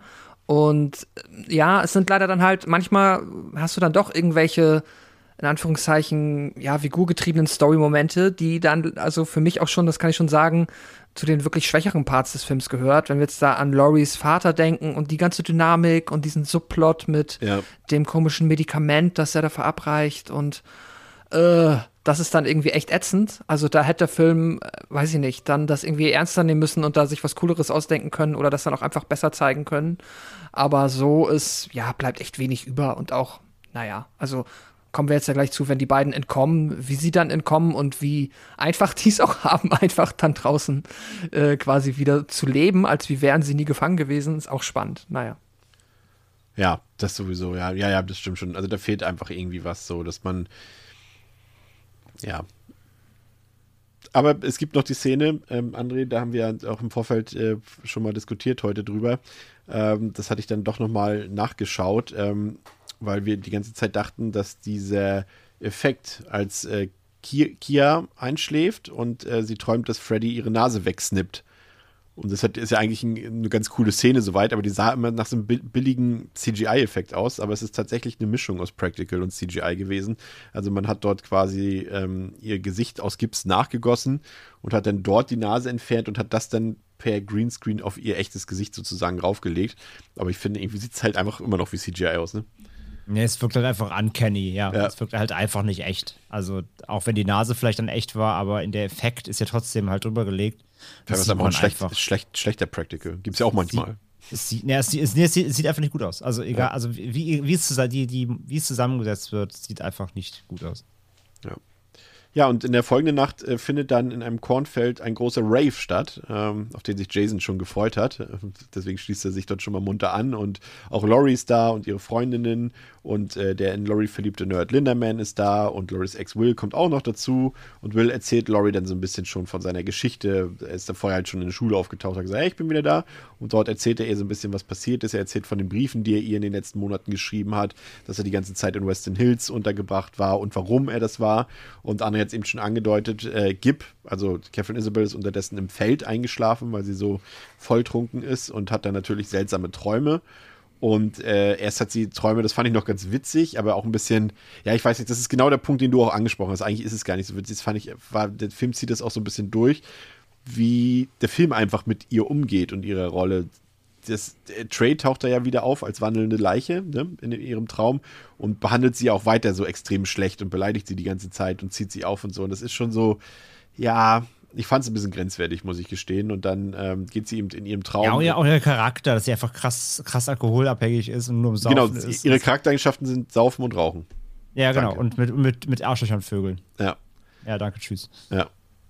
Und äh, sie geht dann in ihrem Traum in ein Silo, ähm, in dem Freddy eben sein Unwesen treibt und er dann Gib auch mächtig erschreckt. Äh, und Freddy scheint jetzt auch schon Kraft dazu zu gewonnen zu haben, da immer mehr Teenager Angst vor ihm haben. Und als Freddy gerade Gib töten will, kommt ihm jemand in der echten Welt zuvor, nämlich Jason. Und äh, das ist dann die andere Szene, die du eben beschrieben hast, denn in der echten Welt äh, ist gerade einer von diesen Ravern dort äh, damit beschäftigt, äh, äh, Gib vergewaltigen zu wollen. Und äh, Jason kommt dazwischen und spießt dann sozusagen beide auf. Und anschließend zelebriert der gute Jason, würde ich sagen, auf dem Rave eine ziemliche Gewaltorgie. Er wird dann auch von diesen zwei Kiffern, sehr lustige Szene für mein Ge Gefühl, ähm, wird er dann in Brand gesteckt und läuft dann lichterloh brennend auf den Rave und tötet dort einen ganzen Haufen Teenager in kürzester Zeit. Und Laurie und ihre Freunde schaffen es dann aber noch rechtzeitig zu flüchten. Und ich muss gestehen, ich finde ja, dass der Rave eine der stärksten Setpieces des Films ist. Der ist auch, vor allem, wenn man sich da vielleicht nicht auf den ersten Blick, André hat schon so ein bisschen den Mund verzogen. Ich habe mir das Making-of dazu mal angeguckt. Das ist halt echt krass, was die da gemacht haben. Das ist so gefährlich gewesen. Die haben echt einen Typen, äh, jetzt nicht äh, Ken Kersinger, sondern einen anderen Typen, einen Stuntman logischerweise, komplett in Brand gesteckt. Der ist dann 75 äh, Fuß auch äh, in Flammen stehend durch dieses Feld gerannt. Und das war super gefährlich, weil alles dort äh, rundherum mit so ich weiß nicht, ich habe in Chemini aufgepasst, nennen wir es mal nee, Nitroglycerin oder irgend so ein Zeug haben die das da überall dahingelegt. Also Nee, ich glaube, Nitroglycerin explodiert, glaube ich. Also, ja, was ne, so ähnlich haben sie es geschildert. Also theoretisch hätte jemand ein Feuerzeug da nur an manchen Stellen hinwerfen müssen und das alles wäre in Flammen aufgegangen. Und äh, das war sehr, sehr gefährlich und sehr, sehr aufwendig, die ganzen Stunts. Und das ist ja schon fast auch so ein bisschen so eine Plansequenz, die da ja da gemacht wurde. Und deswegen gefällt mir das. Also prinzipiell gibt es da auch ein paar Sachen, zum Beispiel dieses, was Ronnie Yu ja dauernd irgendwie macht in dem Film, sind diese Low-Frame-Zeitlupen, die ich ja so hasse, ne? Aber das hat er halt Ja. eben aus dem Hongkong-Kino mitgebracht. Das finde ich ja immer super ätzend. Also für die Leute, die es nicht wissen, das sind dann halt immer, wenn so ein Film gefühlt, naja, wie nennt man das, nicht in Zeitlupe abläuft, sondern als ob da einfach Frames ausgelassen wurden. Das, das Bild stockt dann halt so ein bisschen und geht da langsam vorwärts so. Und das finde ich ja furchtbar. Und vor allem waren sie halt so aufwendig sie diese Szene inszeniert haben, waren sie halt auch ein bisschen nachlässig. Wenn man da genau hinguckt, sieht man, wenn er dort einmal um sich schlägt, Jason mit seiner Machete, den einen trifft er gar nicht und bei dem spritzt überall das Blut raus, dabei hat er den gar nicht getroffen. Und bei dem anderen sieht man richtig diesen, diesen Prop, den er am, am Oberkörper hat, wo das Blut rausspritzt. Das siehst du richtig, wie das rausragt aus seinem Oberkörper. Also das hätte man schon ein bisschen besser machen können, aber an sich finde ich das echt cool. Gerade mit den Kiffern, Pascal, das ist echt schon ein bisschen lustig, wie sie ihn dann noch mit dem, mit dem Bierkrug dort äh, äh, beschütten dort. Ja. Äh, Die ganze Rave-Szene ist klasse. Ich finde die super. Also äh, eine Party, also eine wirklich auch cool inszenierte und aufwendige Party in einem Slasher oder einem Horrorfilm ist eh immer grandios. Äh, und das funktioniert hier super. Da hat Jason richtig Spaß, kann sich austoben. Es gibt noch diesen coolen ähm, Kopfdreher, den er verteilt. Ja. Ähm, und ja, auch, dass er halt einfach die Idee, dass er halt dann wirklich, ähm, ja, Freddy halt äh, so knapp noch zuvorkommt, ist auch witzig, ist clever, ist halt einfach eine coole Idee, um quasi jetzt, äh, weil, ja, jetzt quasi die Partnerschaft zu, äh, in ein Duell umzuwandeln, weil Freddy jetzt halt eigentlich schon genug Kraft hat, aber jetzt wird er genervt von dem, der ihm die eigentlich gegeben hat. Ist cool, auch an dieser Stelle einfach gut reingepackt und nee, ich mag das sehr. Ich finde die Szene klasse. Es ist natürlich alles ein bisschen dämlich. Es gibt auch, ah, der hat Film, der hat immer noch zwischen diesen Teenagern immer so fantastisch blöde Dialoge. Die Nummer, als dann jetzt hier auf einmal dann der Nerd, äh, ich habe seinen Namen Linderman. der Figur Linderman, als der dann auf einmal so seinen, seinen großen Moment bekommt und dann sagt so, hey, du bist immer nur gemein zu mir, weil ich dachte, du bist nur gemein zu mir, weil ich nicht Genau, weil ich nicht gut genug für Laurie bin, aber du bist selber unsicher und dann ist und dann fragt sie, ob er tanzen möchte und es ist alles so dämlich, weil es auch alles so egal ist. Aber es ich finde es schön in dem Moment, weil, weil ab da wird Kia wird Ja. dann auf einmal sympathisch und, und Linderman ist auf einmal mutig. Ich mag es aber auch, dass der Film dir so ein bisschen offeriert, dass vielleicht am Ende er mit Laurie zusammenkommen könnte, aber er ist einfach gar nicht mehr aufgreift. Das Ja, halt das ist halt, es, es ist irgendwie, es ist nett, aber es ist auch so egal, weil das halt alles, ne, also, mein Gott, wer bleibt nachher am Ende übrig und wie dünn sind die Figuren geschrieben, wie beiläufig sind die auch eigentlich nur da, um mitzukommen auf diesem kleinen Roadtrip, den sie jetzt haben. Ja, deswegen, es ist irgendwie, ich finde es charmant, aber es ist halt auch charmant, so campy, nicht wirklich gut charmant. Also es ist nett. Jason darf sich mal austoben. André, wie findest du die Sequenz? Ähm, ich finde die auch super. Ich finde die gut aufgebaut, ich finde die stimmig, ähm, auch wie die Figuren dann eingesetzt werden. Ja, auch da wieder total Klischee. Der Gip ist ja auch nur da, um sie zu besaufen, um den Tod ihres Assi-Freunds zu vergessen. Das ist auch alles wieder so charakterisiert äh, wie, wie, wie, auf dem, Spickzettel, aber ist okay. Ähm, dann natürlich auch, halt, wie schon gesagt hat, Linderman, der sich dann so ein bisschen an Laurie ranmacht. Dann kommt aber natürlich ähm, der Schönling in der Not und äh, verdrängt ihn da vom Platz. er ist nur die zweite Wahl. Ja, okay. Entschuldigung. Es ist, ist die zweite Schöngeige. Ähm, und gleichzeitig dann aber eben kommt dann aber dann plötzlich äh, unverhofft ja auch äh, Kia und sagt, ey Linderman, lass mal dancen, so, obwohl sie hier vorhin noch rumgehackt hat. Also, ähm, es gibt da so eine gewisse Dynamik, die ist nicht tiefgehend, aber sie ist da und das ist okay, das reicht auch eigentlich. Und ähm, ja, aber dann, sobald eben Jason auftaucht und dann eben die, die ähm, wunderbare Sequenz dann auch mit, äh, mit, den, äh, mit den Kiffern, äh, finde ich ja lustig, dass, dass du die hervorstellst, Chris, weil es ja eigentlich so gar nicht wieder nicht dein Humor ist.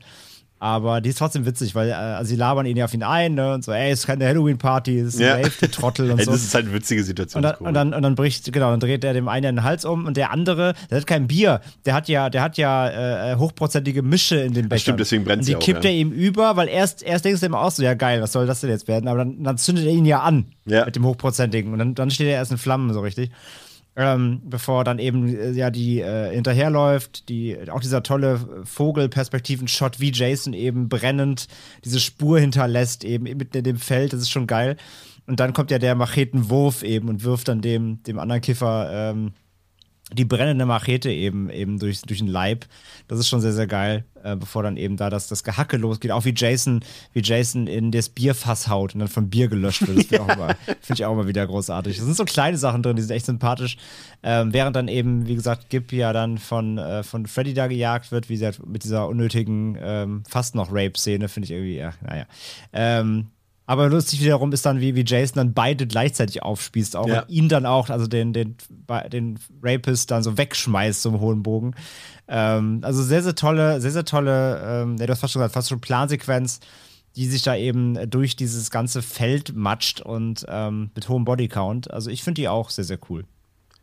Ja, äh, wir haben ja heute schon, ähm, da, ach, hier sei noch ein kleiner Werbehinweis an dieser Stelle, dass ähm, André und ich ähm, gestern bei Daniel von Kino Plus zu Gast waren. Könnt ihr euch angucken, da haben wir auch über diesen Film hier kurz geredet. Ähm, und er hat ja uns erzählt, dass er den damals auf dem Fantasy Filmfest gesehen hat in Hamburg und dass das wohl eine der krassesten und, und besten Screenings überhaupt war, die er miterlebt hat, weil das Publikum da wohl richtig ausgerastet ist und, und gefeiert hat. Und gerade diese Rave-Sequenz kann ich mir da richtig gut vorstellen dabei, dass die Leute da ausgetickt sind vor Freude. Weil, ja, ich glaube, das ist, das, das funktioniert, glaube ich, in so einem vollen Kinosaal richtig gut, glaube ich. Hätte ich auch gern miterlebt. Ja, ähm, Will erzählt Laurie Dunn. Der, und das, wäre auch, Achso, sorry, ja? also, Nee, aber, mach. aber Freddy vs. Jason wäre halt auch wirklich mal ein Film, der dringend mal hier so auf dem Filmclub mal im Kino Ja. laufen muss oder so. Hätte ich echt nochmal Bock drauf. Das stimmt. Und alle zu, nee, nee das wäre jetzt underwhelming, wollte ich gerade sagen, und alle Zuhörerinnen und Zuhörer von Devils and Demons kommen mit. Aber dann bräuchten wir ja einige Kinoseele. Mhm. Da müsste Einige. das ganze, das ganze Cinemax Hamburg mindestens buchen. Ja. Ähm, Will erzählt Laurie, und jetzt kommt ein bisschen das Bullshit-Bingo hier ins Spiel, dass er ihren Vater damals durch das Fenster beobachtet hat, wie dieser seine Frau, also Loris Mutter, umgebracht hat. Und dass Loris Vater auch gleichzeitig für die Einweisung von Will in der Klinik oder in der Anstalt dort verantwortlich war, beziehungsweise ist. Und unterdessen wird Mark dann in seiner Wohnung im Schlaf von Freddy angegriffen und, und, und Laurie und, und Will, die schaffen es eigentlich auch noch pünktlich zu seiner Wohnung, aber sie können ihn von draußen einfach nicht, weck, nicht wecken und müssen dann mit ansehen, wie Freddys wie Freddy Mark in äh, Brand steckt und seine Klingenhand dann auf dessen Körper loslässt. Und die verbliebenen Will, Linderman, Laurie, Kia und der Kiffer Bill überlegen dann nun, was zu tun ist. Wollte gerade jemand intervenieren? Nee, nee, sorry, ich Hast muss das immer lachen. Ja, Ach so. nee, ich habe äh, geschnaubt, weil ich es witzig finde. Ja. Ähm, und sie bekommen dabei Unterstützung von dem vorhin schon von ähm, André angesprochenen Deputy Stubbs, der die Kids dann, jetzt dieses, diese Expositionspart, über den ich vorhin gesprochen habe, über Jason Voorhees aufklärt.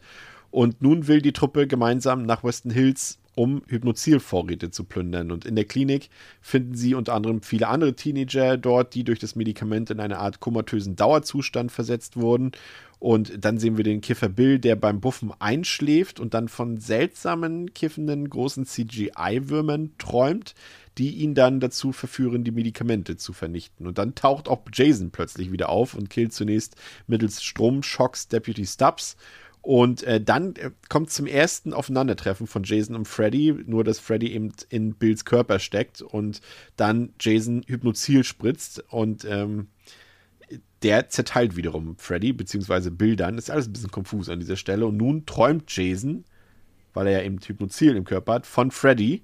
Zeigt sich in dem Traum dann aber wehrhafter, als es Freddy ursprünglich vermutet hat. Und es kommt dann zu einem ersten Duell dort, so ein richtiges, äh, was so ein bisschen an, ich finde, es hat mich total an so ein Fighting gegeben, wie Mortal Kombat, nur mit mehr Horrorelementen Voll, erinnert. ja, ja. Ja, und äh, dabei stellt Freddy dann auch fest, dass Jason ja Angst, äh, ja, das wird auch ein bisschen weird dargestellt, weil eigentlich hat Jason ja nur Angst vor dem Ertrinken und nicht Angst vor Wasser. Das wird hier aber so dargestellt, als hätte er Angst vor Wasser und das ist halt auch ein bisschen super weird. Aber dieses ganze, Pascal, Storygeflecht hier, muss ich sagen, ist für mich so, dieser Mittelteil ist für mich der Schwachpunkt des Films. Zum einen diese Geschichte mit Loris Vater und, und dieser ganzen Einweisung dort und, und mit der Mutter dort und aber auch was dort in, in, in Weston Hills passiert, diese Käferszene mit dem Wurm, ich finde die ganz scheußlich. Dies ist wieder der Humor, André, den ich eben gelobt habe, aber an dieser Stelle dann schon wieder zu drüber finde, auch wenn es ein bisschen witzig ist, aber in dem Fall sieht es einfach scheiße aus.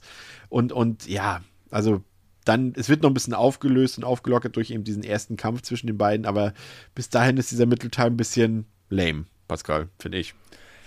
Ja, ich finde, das geht immer so auf und ab. Das ist jetzt irgendwie so ein bisschen Achterbahn. Also bei allem, was die Story angeht, bin ich voll bei dir. Ich hatte es ja eben auch schon erwähnt, dieser Part, wo dann ja auch noch der Vater auftritt, wo sie da zu dritt in dem Haus oder vor dem Haus von Laurie abhängen und er dann auch so seltsam äh, dann versucht irgendwie, wir reden morgen darüber, wir reden morgen, hier, nimm dein Hypnozil. Das ist so weird und das ist auch so, so schräg, weil ich immer das Gefühl habe, da fehlt irgendwas, so als wird der Film erwarten, dass ich noch mehr von dieser Backstory weiß mit der Mutter und mit Will und wie die früher zusammen waren. Der Film nimmt das alles immer so als gegeben wahr, dass das halt irgendwie da so schon mal so war und damit müssen wir jetzt leben.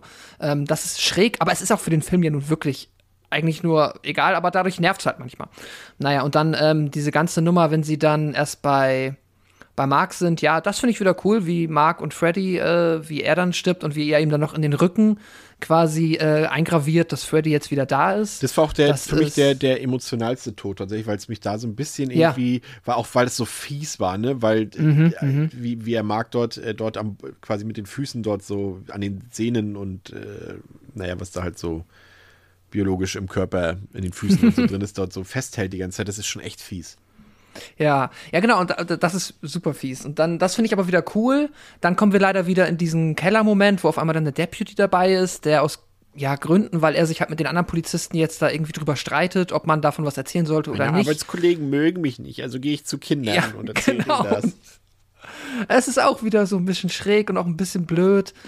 Ah, und dann geht, geht's in diese ganze, und dann diese Hypnozil-Nummer und halt wirklich, wenn ich dann, dann liegen da Kinder im Koma, weil der Vater das, das ist halt dieser Subplot, den ich meinte, der halt so, so fremd sich in dem Film anfühlt und auch so doof ist.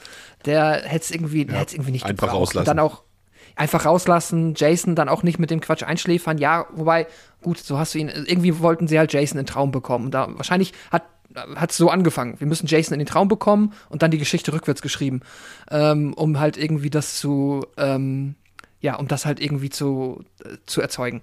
Ja, es ist immer so ein Auf und Ab. Aber wieder dann, wenn sie dann im Traum sind, ist es wieder ganz cool. Und die Sache mit dem Wasser, das ist ja auch schon etwas, was dann Deputy, der Deputy den Kids erklärt, dass halt äh, Freddy ist halt dann verbrannt worden von den Menschen aus, ähm, aus, äh, Gott, jetzt habe ich den Namen der Stadt vergessen, aber ähm, Springwood?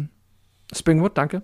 Und Jason ist ertrunken. Und dieses Element-Ding, was sich ab jetzt so ein bisschen in dem Film durchzieht, das finde ich wieder mega cool. Und das ist auch clever und das passt super gut zu diesem Crossover, ne? Also halt Jason mag kein Wasser, Freddy mag kein Feuer. Bei Jason ist es ein bisschen fishy, weil er hängt jetzt ja nun auch irgendwie Sinne schon vergleichsweise ja. oft ab Wasser ab, so. Also er scheint jetzt keine krasse Wasserphobie zu haben ähm, am Crystal Lake, aber ähm, das ist trotzdem eine coole Idee.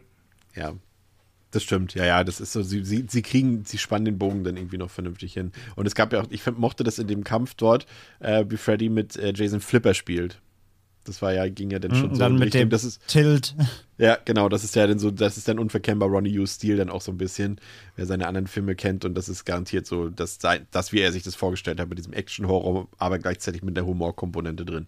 Ja, und dann gehen wir zum Finale über. Die Teenager haben Jason dann mittlerweile in ihrem Van liegen und wollen ihn für ein entscheidendes Duell an den Crystal Lake fahren. Und Laurie soll aber zunächst in ihrem Schlaf dafür sorgen, dass Fre Freddy in die Realität kommt. Und äh, kurz vor dem Ziel am Crystal Lake hat das Auto dann einen Unfall und äh, Laurie erfährt in ihrem Traum, dass Freddy ihre Mutter im Schlaf getötet hat und nicht ihr Vater, sondern dass er das nur so hat aussehen lassen. Und ähm, es dauert dann irgendwie auch eine ganze Weile, aber irgendwie schafft es Laurie dann, Freddy an den Crystal Lake zu holen und dort rauszuholen. Das ist auch ein bisschen viel zu lang irgendwie teilweise an der Stelle. Und nun kann dann die finale Klopperei losgehen. Äh, das findet dann zum Beispiel im Feuer statt, dort, dort in der brenn- brennenden Hütte, aber auch draußen auf einer Baustelle. Das ist wahrscheinlich so mit der Höhepunkt des Films, weil das ist dann wirklich einfach ja, Slapstick-Action, würde ich sagen. Also die beiden machen sich da so fertig. Freddy haut eine Pointe nach der anderen raus und in diesem Konflikt sterben dann so fast schon so ein bisschen beiläufig Linderman und Kia. Und ähm, der Kampf zwischen Jason und Freddy geht dann weiter auf dem Steg und dort steckt Laurie dann diesen komplett in, mit Gasflaschen dort in Brand und Jason äh, Reist, Jason Reist, Jason Reist, Kruger dann noch einen Arm raus äh, während dieser wiederum dann mit seiner eigenen Machete in den Körper, also die, seine eigene Machete von Freddy in den Körper gerammt bekommt und alles explodiert und Freddy taucht dann auch nochmal auf, aber wird dann endgültig von Laurie mit Jasons Machete enthauptet und das ist dann eben das, was wir vorhin schon eingangs erwähnt haben. Äh, da kommt zum einen die Vorliebe von Ronnie Youth durch für die WWE, also fürs Wrestling, fürs Professional Wrestling, ähm, weil der Kampf schon sehr nach Wrestling aussieht. Also es ist schon, schon ganz cool gemacht. Aber auch dieses ganze andere, was ich vorhin schon mit Mortal Kombat verglichen habe, so mit Special Weapons, irgendwie, wenn die da mit Raketen auf sich schießen und sowas, das ist schon äh, irgendwie cool. Und das kann man, finde ich, André auch machen, weil uns ja im Endeffekt emotional jetzt nichts mit Freddy oder Jason verbindet, so, ne? Also also emotional als Fans natürlich schon, aber ob die jetzt nur Neid erfahren oder nicht, das kann uns eigentlich relativ wurscht sein und deswegen können die sich da auch gegenseitig beleidigen. Ja, gut, Jason jetzt nicht, aber Freddy kann ihn dann beleidigen und sie können gegenseitig aufeinander eindrischen, kostet es, was es wolle. Das funktioniert dann wirklich prächtig, dieser Kampf, ne? Total, ja. Also, wie, wie einfach schon gesagt, man, man glaubt es ja erst nicht. Also, man fragt sich auch, wie soll das funktionieren, ne, wenn man an die beiden ähm, die beiden Charaktere so in ihren eigenen Franchises erstmal denkt, aber tatsächlich, ähm, deswegen sagte ich ja anfangs, es ist schwer, es klappt halt nicht mit allen Charakteren. Du kannst nicht jeden, jede große Horror-Icon aufeinander loslassen. Also ich sag mal auch hier wieder nochmal ein Beispiel, so Chucky gegen Jason wird auch schon schwierig. Das wird, das wird, weil es wird, wird dann irgendwann es halt albern einfach, ne? Also, und, und bei Freddy, bei Freddy und Jason wirkt halt dieses Gekloppe tatsächlich ganz rund und das funktioniert. Wie gesagt, weil beide haben eine Waffe irgendwie Mal weil die, die, Traum, die Traummechanik ist ja auch ausgehebelt im Moment, weil sie ihn halt in die reale Welt rüberziehen. Und dann hast du wirklich einfach so zwei, zwei Monster, sag ich mal. Mit einem mit Machete, der andere halt mit Fingerklauen und halt mit, mit gewitztem Geist. Und ich meine, allein dieses Baustellen-Setting mit den Gasflaschen und den, diesen, diesen ähm, Bauutensilien und Stäben, die da rumfliegen und Leute durchbohren und so. Das klappt halt einfach gut. Und das, es wirkt halt trotzdem dynamisch und wie gesagt, nicht, nicht, nicht, nicht, nicht irgendwie lächerlich. Die beiden, diese beiden Figuren funktionieren zusammen im Hand-to-Hand-Combat. Und das kannst du, glaube ich, so von allen anderen ähm, Kombinationen, Versus-Kombinationen, die man sich irgendwie einfallen lassen könnte. Also selbst, selbst ein Michael Myers gegen Jason würde wahrscheinlich irgendwie komisch aussehen, weil man wieder an Myers auch eher so als eben den Schatten denkt und jetzt, wenn, also wenn Myers da irgendwie plötzlich anfängt, Flickflacks zu machen und äh, Dropkicks abzuziehen, dann weiß ich halt auch nicht, ob das so geil wirkt. Aber mit, mit Jason und Freddy es sind zwei, also Jason, äh, Freddy ist ja sowieso auch gerade im, im, Wort, Wortabtausch eher EMA, im EMA ist schon so ein Comic Relief drin. Und auch in Jason ist durch seine Reihe, ja, mit Manhattan und, und im Weltall, ist er ja auch schon so krass Comic Relief geworden, dass das funktioniert. Und das macht wirklich Spaß. Und wie sie sich halt ja. zerhacken und bluten. Und du weißt halt, es sind eigentlich zwei unsterbliche Wesen. Deswegen können die sich auch bis zur Unkenntlichkeit halt zertrümmern. Und ähm, ja, das macht halt riesen Spaß. Aber wie gesagt, es ist, es ist wirklich fast, muss man es leider sagen. Ich würde auch lieber, ich würde ich würde gerne jedes Jahr irgendein geiles Versus sehen, aber es funktioniert halt einfach nicht mit jedem. Und hier, das hat wirklich geklappt. Das macht einfach Spaß. Und selbst da, wo es funktionieren könnte, klappt es ja auch nicht immer wie bei Alien vs. Predator. Mhm. Ja, mhm. absolut. Ja, was ich noch ein bisschen seltsam fand in dem Finale, Pascal, war ein bisschen, auch da ist der, greift der Film ein bisschen tonal daneben, finde ich. Es gibt ja diese Konfrontation zwischen Kia und Freddy. Und wie er immer einmal zu mm. irgendwie sagt, du bist irgendwie, was sagt, was sagt er zu ihr? Black Meat. Ja, Black also Meat. Also im Englischen. Genau, und, und sie sagt, antwortet dann aber auch mit Faggot auf ihm. Also ist jetzt auch mhm. nicht unbedingt die Wortwahl, die sie dort in dem Fall, also es war auch ein bisschen weird, aber ah. okay. Da merkt man so ein bisschen das frühe, 2003. frühe 2000er. Ja, ja. ja, ja, das ist schon ein bisschen weird da.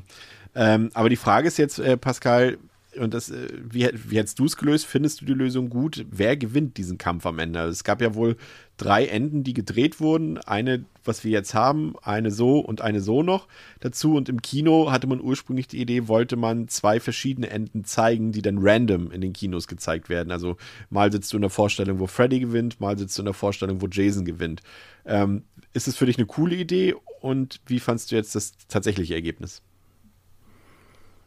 Ja, das, ich bin mit dem, also die Idee ist nett, das äh, tatsächliche Ergebnis, also korrigiert mich, aber für mich gewinnt halt irgendwie Laurie, aber beide sterben ja auch nicht. Also da finde ich, ist der Film tatsächlich ein bisschen doof, weil äh, wir haben halt hier wieder so diesen klassischen ähm, wie, äh, Bösewicht stirbt, Und dann wird uns aber kurz danach gezeigt, dass er doch nicht stirbt. Aber das sind halt, dieses kurz danach sind hier halt gefühlt fünf Sekunden.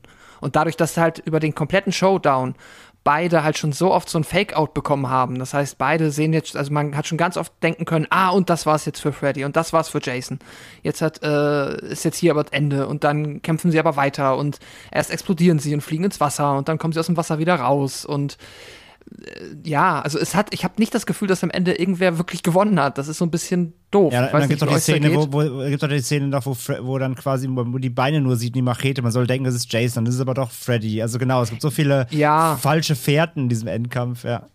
Ja, und irgendwie am Ende, ne, am Ende siehst du dann ja halt, wie sie halt beide doch, oder äh, Jason hält dann den Kopf von Freddy in der Hand und äh, ja, äh, England grinst dann halt noch einmal in die Kamera und zwinkert und da weißt du halt schon wieder direkt, ja, okay, äh, richtig was passiert ist nicht. Aber das ist ja auch, finde ich, nicht so wichtig. Ich finde dann halt den Kampf an sich, das ist ja das, worauf alle hingefiebert haben und dass die Teenager dann da noch irgendwie dazwischen rumstolpern, ähm, um ab und zu auch noch mal jemanden zu töten, ist fast auch schon wieder lustig.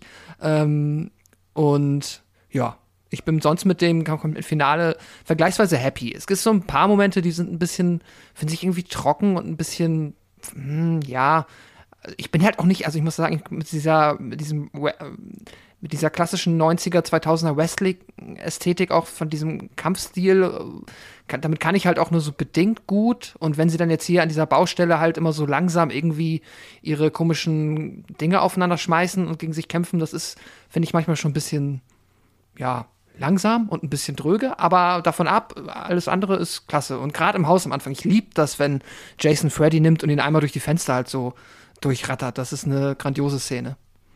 Wie findest du das Ende abschließend, André? Ja, also wie gesagt, der Kampf an sich, den, den mag ich gerne. Ähm, und ja, haben wir einfach schon gesagt, das ist halt so ein Ding. Du willst halt auch kein, du willst kein Fanlager ja auch vergrätzen.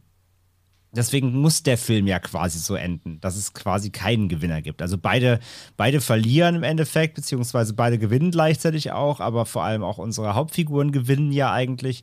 Und ich meine, der große, der große Arc des Ganzen, der Story-Arc, der Haupt, der einzige Hauptarc eigentlich und auch der einzige, die einzige richtige Charakterisierung ist ja eben, dass eben hier äh, Laurie rausfinden ja will, oder beziehungsweise sie findet halt raus, dass es ja eben äh, Freddy war, der eben ihre Mutter getötet hat. Und deswegen wird es ja dann quasi im Laufe des Films von einem äh, gejagten Film zu einem Rachefilm, nämlich für sie. Also mhm. das ist ja eigentlich der Hauptplot, dass sie dann im Endeffekt Rache nehmen will, dass Freddy ihre Mom gekillt hat und sie helfen ja dann auch eher Jason eben, damit das ja auch passiert. So. Ja. Und das wird ja abgeschlossen. Sie sind quasi, also die Menschen gewinnen eigentlich, aber wie gesagt, aber, aber unsere, unsere Monster verlieren ja auch nicht. Also äh, der Kampf ist ja auch nur ein Mittel zum Zweck für alle irgendwie. Ähm, aber ich, ich mag es eigentlich, wie es ausgeht. Und wie gesagt, dass natürlich der Zwinky Zwonker kommt, nach dem Motto auch äh, heavy, heavy äh, hinlehnen in ein Hallo, es kommt ein zweiter Teil, der ja dann leider nie kam. Ähm, das war, ist ja auch irgendwie zu erwarten. Ich finde es auch, also okay, kann man voll, vollkommen machen. Es ist eher dann schade, dass eben nichts nichts mehr damit passiert ist eigentlich. Aber so an sich finde ich das Ende eigentlich ziemlich stimmig. Ich fand es übrigens auch, bevor ich es später vergesse, fand es auch cool, dass irgendwie die Themes aus, aus beiden Scores, also aus beiden mhm. Filmreihen dort auch irgendwie zur Geltung kamen, fand ich ganz cool. Und was mir auch gefällt, ähm, was Ronnie Yu hier gemacht hat, also er legt ja auf seine menschlichen Figuren jetzt nicht so viel Wert, aber ich fand es gut, dass er dort zum Beispiel auch mal, ähm, auch wenn er es natürlich in so einer Traumsequenz inszeniert, ähm, der Freddy ja dann auch mitspielt, aber dass er diesen Moment des Ertrinkens von äh, Jason auch mal so ein bisschen genauer dort darstellt, als wir das bisher gewohnt mhm. waren. Ich kann mich jetzt zumindest nicht erinnern, dass man das schon mal genauer gesehen hat als hier, ne? Ich weiß jetzt, jetzt auch nicht mehr nee, ganz genau. Ich glaube auch aber nicht. Ich glaube nicht, ja. Das fand ich auf jeden Fall ganz cool. Nee, du hast halt nur diese Baby-Szene da im, oder beziehungsweise diese Unterwasserszene äh, in Manhattan da im Kanal. Genau.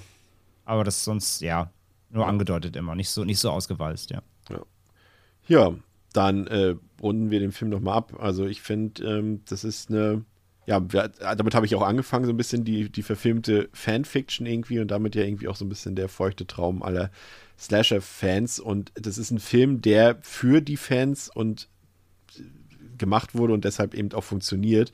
Und man muss auch sagen, also ich habe, als ich den jetzt äh, vorgestern nochmal geguckt habe, das ist schon sehr subjektiv, wie ich den Film bewerte, weil ich ihn gar nicht anders bewerten kann irgendwie. Also der hat schon sehr, sehr viele Schwächen.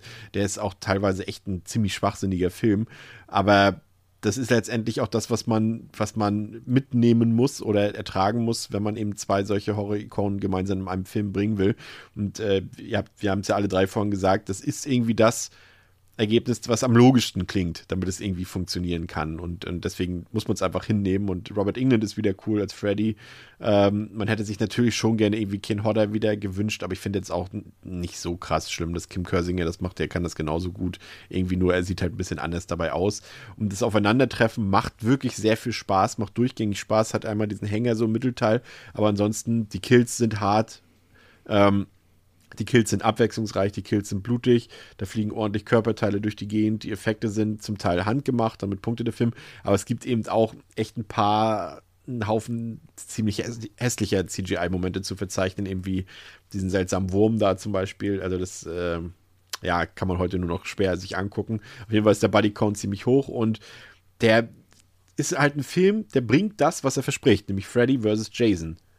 Und das ist ja schon mal ein gutes Zeichen. Also es gibt da einige Sequenzen, die da einfach, die ich hätte das nicht erwartet damals, als ich das so, oder in der Retrospektive erwartet, dass die sich da so kloppen und dass die äh, gegeneinander kämpfen so und auch so lange und ausführlich und, und das hätte ich nicht gedacht, dass die das so machen, aber sie haben es gemacht und das ist natürlich alles andere als große Filmkunst, aber das ist eben das, was wir Fans davon erwartet haben und deswegen ist es letztendlich auch ein Fanservice-Film, aber ein ziemlich guter und ähm, beide, ich denke beide, da bin ich gespannt, aber ich glaube, ihr gebt mir da recht, beide Fangruppen werden dort ähm, bedient, bestens bedient. Und ja, was soll man da sagen? Also, das ist das Aufeinandertreffen der beiden ist besser als die, zumindest bei Jason, als die meisten Einzelauftritte der Killer, die, mit denen wir es hier zu tun haben. Und auch bei Nightmare trifft das ja so ein bisschen zu. Also macht Spaß, hat Splatter, macht Blut und was will man da letztendlich mehr? Aber wie gesagt, sehr subjektiv, aber ich gebe dem dreieinhalb von fünf. Aber das ist wirklich aus Fanperspektive gesprochen. Wenn jetzt Leute, die da nichts mit am Hut haben mit Nightmare Elm Street und mit Freitag der 13., dann wird die Bewertung wahrscheinlich ein bisschen niedriger ausfallen. André. Ja. Ähm, ich finde immer noch, das ist ein Film, der wirklich viel Spaß macht. Also es ist wirklich auf der, nieders, auf der niedersten, äh, auf der niedersten ähm, so Instinktebene ist der, ist der einfach sehr, sehr rund, ähm, was einfach, wie gesagt, Pacing angeht. Der ist so flott der Film. Also gerade so die erste Hälfte, da gibt es keine Längen, da gibt es Schlag auf Schlag. Zack, Einführung, das ist, das ist Freddy, das ist Jason, deswegen passiert das hier Ganze. Opening Credits, drei Sekunden Metal-Song eingespielt, zack, schon wieder nächste Szene. Ähm, das sind so Figuren, zack, die ersten sterben schon. Und das geht so durch. Ähm, also so ein Pacing wünsche ich mir echt mal öfter von Filmen, die wirklich auch wirklich sich keinerlei äh, Zeit äh, oder ja, keine, keine unnötigen Füller irgendwie reinbringen, sonst wirklich einfach knallhart durchziehen. Das gefällt mir echt gut. Ähm, wie gesagt, klar, es gibt dann leider diesen Expos Expos Expositionsmittelteil. Ähm, wo ich halt, wie gesagt, der Meinung bin, dass der Film da auch ein bisschen seine Zuschauer für nicht so smart hält oder äh, nicht döver, döver hält, als sie, als sie sind ähm, und da Sachen erklärt, die eigentlich klar sind ohne auch, ähm, also beziehungsweise macht er auch den alten Fehler, ne? Ist, eigentlich ist es ja Showdown Tell. Ähm, da macht der viel, der Film sehr viel ähm, äh, Wortexposition, die einfach in der, in ja. dem Maße nicht nochmal sein muss. Als ob die Leute irgendwie, wie gesagt, als ob die Filmemacher dachten, ab der Hälfte haben die Leute den Anfang wieder vergessen und muss nochmal anfangen. So, es ist, es ist unnötig. Ähm, das schmälert so ein bisschen den Eindruck, beziehungsweise holt dann auch ein bisschen Tempo raus. Und dazu hast du eben, wie wir schon gesagt haben, leider auch so einige ähm, ja, sehr schlecht gealterte Effekte, ähm, die einfach äh, dem CG-Standard nicht mehr entsprechen. Da muss ich teilweise schon auch so ein bisschen hier an American Werewolf in Paris denken. Ja, das ist alles so gerade diese, diese 2000er ähm, äh, ja, Früh, Frühwerk-Ära, das da alles leider, was da über den, über den äh, digitalen Äther geflogen ist. Sieht leider alles wirklich echt mies aus, auch heute ähm, nicht gut gealtert. Auf der Gegenseite stehen eben auch wirklich trotzdem auch viele praktische Effekte. Ähm, Gerade wenn Jason rumrennen darf und Leute ab, abmurksen, da gibt es eben dann doch viel pra Praktisches. Auch die Szene, wo er, wo er hier den, den, den dann Freddy gewordenen Kiffer da in zwei Hälften hackt. Ja. Solche Sachen, dass man wirklich gar komplett onscreen sieht. Also man sieht ja richtig, wie eine Puppe da zerlegt wird. So. Ähm, da hast du auch sonst viele Filme, die sonst eher wegblenden würden. Und da siehst du wirklich nochmal komplett, wie, der, wie die Hälfte da oder wie der Körper da zerhackt wird. Ähm, da sind echt schöne Practicals bei, auch wenn, wie, wie Chris sagt, dann man hier und da vielleicht auch schon jetzt heute im HD-Zeitalter so schon zu viel sieht sieht und da vielleicht auch mal den Effekt an sich äh, schon, schon beäugen kann, wie er gemacht wurde. Aber im, im schnellen, recht schnellen Schnitt dann auch, sieht man es ja zum Glück dann nicht so präsent. Aber die Sachen, die handgemacht sind, sind auch wirklich gut und auch saftig und ähm, der Bodycount ist halt hoch. Auch wenn da eben Jason-Fans deutlich mehr auf ihre Kosten kommen, was das zumindest angeht, da Freddy ja dann doch eher der Puppenspieler hier ist und ähm, mehr die Fäden zieht und so Stück ärgert, dass er nicht zum Zuge kommt. Aber letztendlich haben beide Figuren ja äh, ausgeglichene Screentime, sag ich mal, und äh, dürfen auch beide fies agieren. Ähm, die Figuren sind halt echt ein bisschen beliebig und ähm, wie gesagt, einerseits passt ja, passt ja auch zum Slasher-Genre und erfüllt ja alle Klischees, dass sie so Abziehbilder sind und eigentlich darauf warten äh, zu sterben. Ähm, auf der anderen Seite, so, so ganz egal sind sie einem trotzdem nicht. Irgendwie die Truppe an sich ist ja trotzdem irgendwie ganz liebenswert, auch wenn die Motivationen teilweise ein bisschen fehlen aber das passt alles für so einen Slasher. Und ähm, ja, letztendlich das Zusammentreffen der Ikonen funktioniert halt für mich sehr, sehr gut. Ähm, du hast eben auch gesagt, Chris, äh, ja, es ist vielleicht ein bisschen übertrieben, dass Jason dann hier auch wirklich so richtig Angst vor Wasser hat. Andererseits mag ich auch, dass sie da quasi diese Elemente genommen haben, die in den jeweiligen Franchises ja schon wichtig sind. Also Freddy ist halt verbrannt worden, äh, Jason ist ertrunken, dass sie da diese Elemente wirklich auch als ähm, Waffe einsetzen und das so ein bisschen damit überspitzen und jedem von den Charakteren so ein Element der Erde quasi zuführen, die damit so gegeneinander spielen lassen, auch als ähm, Kontrast so Feuer gegen Wasser. Ne? Äh, ist, ist finde ich eigentlich ganz nett gemacht, weil es auch zu den Charakteren trotz allem passt. Und ähm, da finde ich auch ein bisschen die Überspitzung des Ganzen gar nicht so schlimm. Ähm, und wie gesagt, für mich, für mich äh, ist auch das Finale rund und das Aufeinandertreffen der Ikonen dann selbst, das klappt für mich gut, äh, auch wenn am Ende dann eben schade ist, dass trotz Cliffhanger-Ausstieg das Ganze eben bisher nie weitergeführt wurde. Ähm, es ist kein perfekter Film sicherlich. Es ist ein Film, der halt deutlich, deutlich mehr Spaß macht, als er dürfte. Und das liegt einfach an, am, am guten Tempo und an allen Beteiligten, außer vielleicht Ronnie Yu, der äh, sicherlich Spaß daran hatte. Ähm, nee, aber es ist wirklich ein, ein wirklich ein, ein Fun-Film. Ähm, der, der beide Franchises mit genug Respekt bedenkt und deswegen funktioniert es auch nur allein. Ähm, aber eben klar, er hat, er, hat seine, er hat seine kleinen äh, Problemchen im Look, er hat seine kleinen Problemchen hier und dann doch im Pacing und in der Story vor allem, die halt dann letztendlich zwar zweckmäßig ist und wie gesagt sicher besser ist als 17 andere Versionen, die in der Schublade lagen. Ähm, aber da gibt es Abstriche, ganz klar. Also der ganz runde Film ist es dann letztendlich nicht. Von daher bin ich auch bei dreieinhalb von fünf, ähm, aber eben auch hier mit fettem Herz, weil es dann trotzdem letztendlich mein Fanherz äh, voll bedient. Und das äh, mehr, mehr muss der Film eigentlich auch gar nicht machen. Und man muss ja auch nochmal hervorheben, dass der Film auch echt gut aussieht, ne? Über beide Strecken. Also der, der insgesamt, der insgesamt schon. schon. Ja. Ja. ja. Mhm. Pascal. Ja. Ihr habt ja eigentlich schon alles gesagt. ähm, um den nochmal rauszuholen für die Jubiläumsepisode.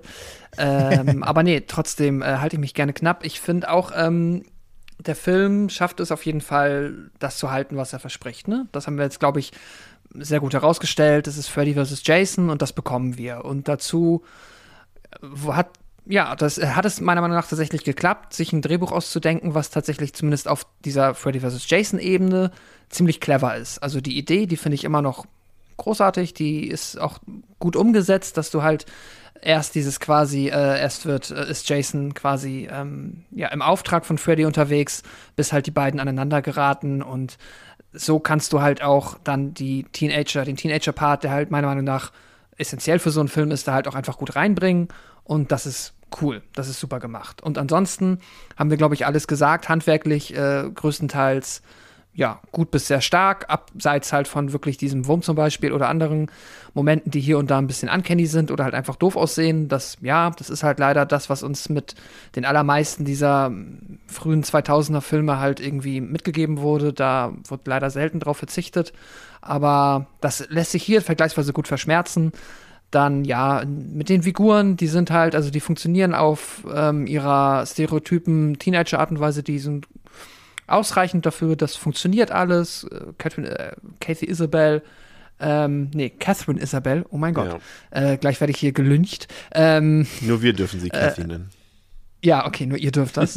äh, hat mich jetzt auch erfreut, weil ich jetzt ja auch gerade erst so durch die, ich glaube, das ist ja alles gar nicht so lange her, dass wir die Filme von ihr besprochen haben, die wohl sehr die wichtigsten sind. Ja. Deswegen hat mich das jetzt hier auch noch mal, ähm, ja, auch noch mal sehr gut gefallen, das jetzt noch mal aus einem neuen Auge äh, sie zu sehen oder sie mehr zu schätzen, I don't know. Äh, Im Endeffekt, ähm, ja, äh, für mich auch ein Film, der ähm, einfach größtenteils Spaß macht und der irgendwie schon dann im jeweiligen Kanon mitspielt, aber das ist doch egal. Es ist eigentlich, es ist, ja, es ist halt wirklich, wie du gesagt hast, Chris, äh, es ist die, ähm, ja, filmgewordene Fanfiction, das filmgewordene Comic-Crossover und das funktioniert gut, deswegen auch von mir sehr gerne dreieinhalb Sterne und ein dickes Herz und ja, mag den Film immer wieder gerne sehen.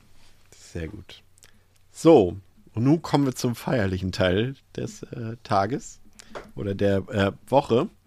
Ähm, ich meine, wir können uns natürlich jetzt, das, das haben wir ja schon bei allen anderen Jubiläumswochen, äh, äh, Wochen, sei schon Jubiläumsfolgen getan, dass wir uns selbst huldigen, selbst loben und oh, und wir hätten nie gedacht, dass wir es so lange schaffen und so viele Folgen zu drehen.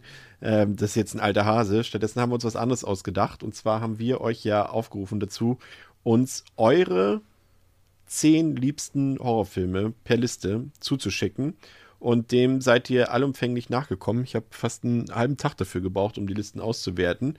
Und ähm, die beiden Herrschaften hier, André und Pascal, haben keine Ahnung, wie das Endergebnis aussieht, hoffe ich zumindest, dass keiner gespickt hat. Ähm, und die werden jetzt, werde ich jetzt präsentieren und die beiden werden das in aller Umfänglichkeit kommentieren. Das kann jetzt eine Stunde dauern, das kann jetzt fünf Stunden dauern, ich weiß es nicht. Ähm, wenn ihr keine Lust mehr habt, schaltet einfach ab. Also, liebe Zuhörerinnen und Zuhörer, nicht André und Pascal, die müssen da durchziehen. ähm, und bevor wir wenn das machen... Leute, wenn die Leute Geräusche gehört, mache ich mir einfach zwischendurch mein Essen warm oder so. Ja. ähm, Hintergrund ist der, dass einige, also ich, es war ein bisschen schwierig auszuwerten zunächst, weil manche haben nummerierte Listen geschickt, manche unnummerierte, manche haben gesagt, die sind alle gleich gut für mich und so weiter. Deswegen habe ich mich einfach dafür entschieden, dass es einfach für jede Nennung einen Punkt gibt für diesen Film. Und nur bei Punkt Gleichstand, dann sind dann irgendwann ähm, die Platzierungen sozusagen ähm, äh, wichtig gewesen. Und äh, daraus habe ich jetzt eine Top 40 Liste gebastelt. Und darin sind alle Filme drin, die mindestens viermal erwähnt wurden. Und da gibt es tatsächlich einige Überraschungen bei. Vor allem Kommst bei du auf vier? Also warum, warum mindestens vier? Weil ganz viele Filme dreimal erwähnt wurden und ich wollte dann irgendwo eine Grenze machen, weil man dann nicht mehr differenzieren konnte, wer auf welchen Platz kommt. Okay. Ja. Äh, lass mich doch, Mann. Und ähm, sorry, ich, ich, möchte gerne den Freddy vs. Jason Expositionspart haben. Da sind einige, äh, so viel sei schon mal verraten, Freddy vs. Jason ist nicht in der Liste. Ähm, oh. Es wird euch überraschen, dass einige Filme nicht dabei sind, äh, die es nicht geschafft haben. Ähm, auch das schon mal, nee, das doch, das verrate ich schon mal. Jason ist nicht in dieser Liste. Überrascht euch das schon mal vorab? Ich muss jetzt los, ne? Tschüss. ja, doch. Ähm, ein wenig, tatsächlich schon. Aber wenig, es ja, hat mich aber wesentlich. nein. Genau, weil äh, hatten wir, glaube ich, schon mal, mal erwähnt, also bei Jason fehlte dieser Fels in der Brandung-Film dieser eine. Jason ist halt immer mehr das Franchise und jetzt bei Freddy und bei Michael wird es mich wesentlich mehr verwundern. Ja. Es sind ein paar Lieblingsfilme von André drin. Ich weiß nicht, ob er da schon wieder irgendwas Leute manipuliert hat oder bestochen hat. ich schicke dann das Geld bald per PayPal raus. Ja. Was? Weiter geht's.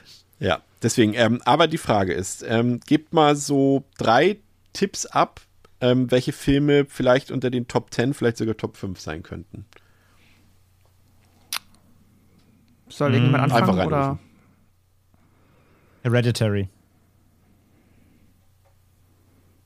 Hm. Mm, The Thing. Das Original, also das Original ist Carpenter. Also das Carpenter, nicht der Original, Original ist Carpenter. Original quasi. Und Alien 1. Die drei, sage ich jetzt mal. Alien ist gut. Ich mach, äh, ich mach's mir einfach und sag Halloween. Vergleichsweise sicher, dass der irgendwo oben mitspielt.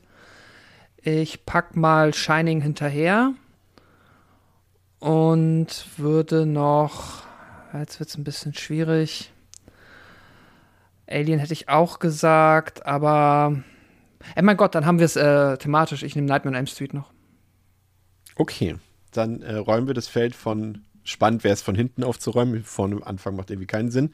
Ähm, Platz, Platz 40 ähm, belegt tatsächlich ein Film, den wir hier, ich glaube, wir haben, nee, wir haben noch nicht alle hier besprochen tatsächlich.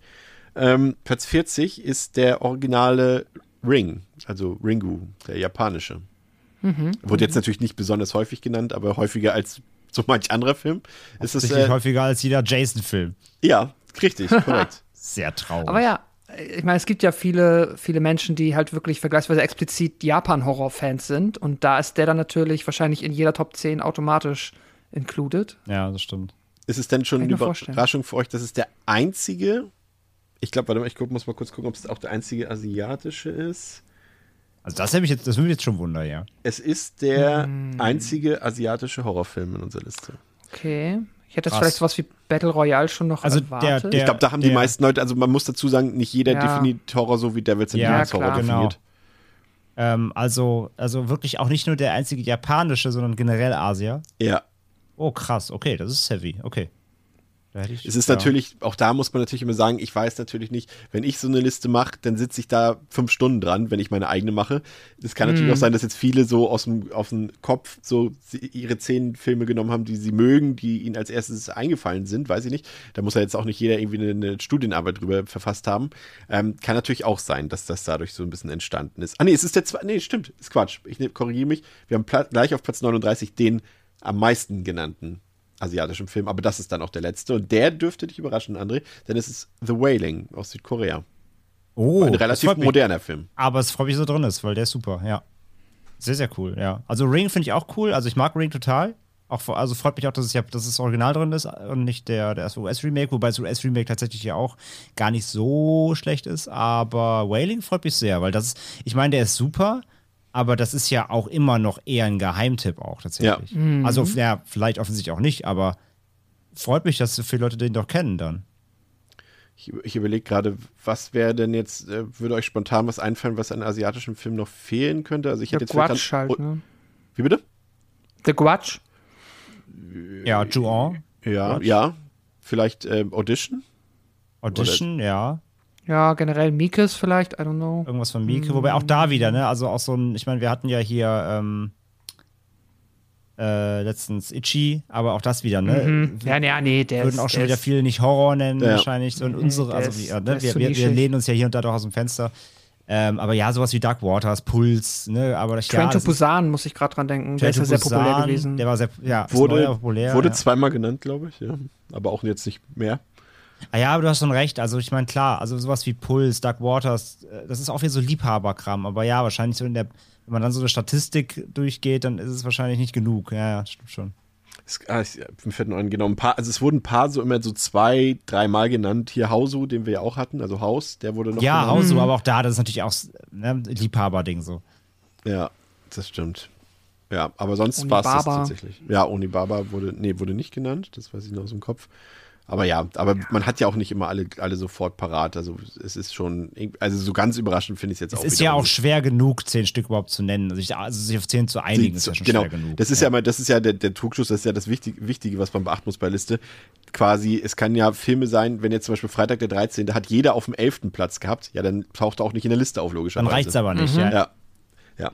Platz 38 ist, äh, fand ich etwas überraschend, äh, haben wir auch hier noch nicht besprochen, müssen wir also scheinbar mal, ist äh, Return of the Living Dead. Ist auch bisher bei mir, ich kenne nur den dritten Teil, den ich gesehen habe. Ah, nee, Quatsch, den ersten habe ich auch, nein, nein, den ersten habe ich auch gesehen, aber den mochte ich nicht so, fällt mir ein. Ich glaube, ich kenne den, ich glaube, ich kenne den zweiten nicht. Ich kenne einen von denen kenne ich nicht. Also den dritten kenne ich auf jeden Fall. Ja, der ist ja auch mit Melinda Clark, der, der ist ja auch, äh, Genau. Der, eigentlich der bekannteste Und- sogar eigentlich irgendwie. Und ich bin ich muss überlegen, kenne ich den ersten oder den zweiten nicht? Also der Ich erste glaube, ist, der mit, ist mit den den, Punkern, ne?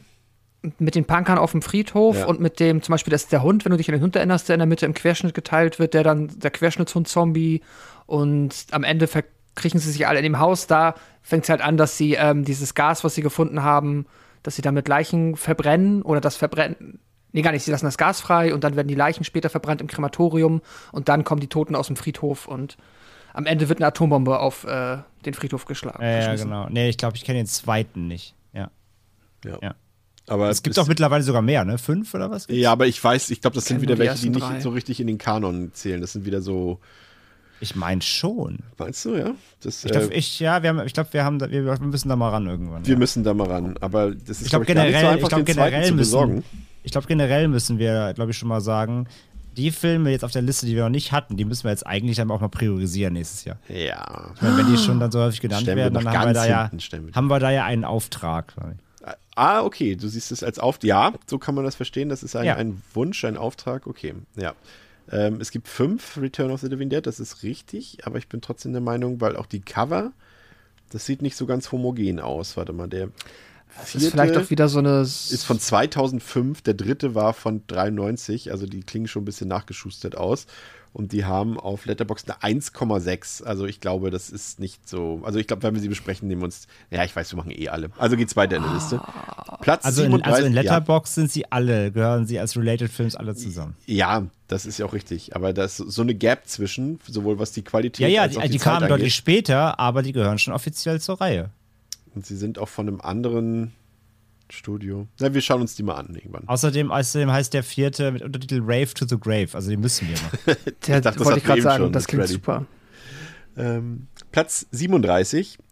Jetzt äh, kommt der erste, der erste Geschummelte von André. Ähm, die Mächte des Wahnsinns. In the Mouth of Madness.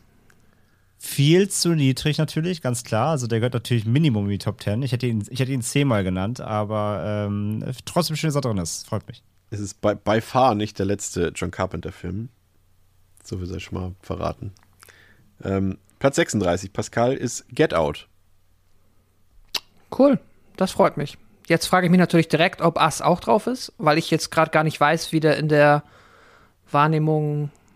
Es ist immer das Ding, ne? es geht ja gar nicht mal darum, ob jetzt man einen Film sehr gut hat, ob es einer der Lieblingsfilme ist. Ja, Ich denke mal, ich, ich würde jetzt vermuten, dass Ass nicht noch kommt. das ist äh, schon mal korrekt. Er wäre beinahe noch in die Liste Mm, gerutscht, aber eben okay, mit okay, vielen anderen. okay. Das war einer von den mit drei Stimmen tatsächlich. Ja. Ja. Aber finde ich cool. Ähm, Platz 35, da war ich ein bisschen überrascht, fast ein- auch für meinen Geschmack ein bisschen niedrig, ist äh, The Descent, André. Auch, äh, könnte auch ruhig höher sein, aber schön auch schön, dass er drin ist, ja. Super Film. Hatten wir ja auch hier. Und jetzt kommen meine beiden Überraschungen in der Liste. Platz 34, aber vielleicht haben wir das auch ein bisschen hier, die Leute ein bisschen angereizt dazu, ist Voodoo. Auch Okay, schön, ja. okay. Ja. Hat Verdient. Dominik seine Liste auch abgegeben? Ähm, nein. Okay. Nee, nee. Umso beeindruckender. Ja, aber ganz überraschend, André, Platz 33, Lucio Fulcis, The Beyond. Die Geisterstadt Direkt, der dahinter, Zombies. direkt davor. ja, Ach, krass, okay. Aber das sind aber echt auch ein paar Klassiker dabei, hätte ich gar nicht gedacht. Also ich das meine, hat mich am meisten überrascht. also, also vor allem sind das auch wieder, ja, das sind Klassiker, aber ich meine, das, das haben wir auch hier gesagt, das sind ja jetzt auch keine, auch keine perfekten Filme so an sich. Die haben ja auch genug Flaws heutzutage. Aber cool, doch, freut mich. Hatten wir The Beyond? Nee, noch nicht. Auch noch nicht. Ah, ja, das ist auch auf jeden Fall auch Auftrag. Fulci haben wir eh noch ein paar Lücken. Also wir haben auch noch nicht, äh, äh, Glockenseil haben wir auch noch nicht. Also Beyond finde ich ja sogar, ich, ich muss ich mal gucken.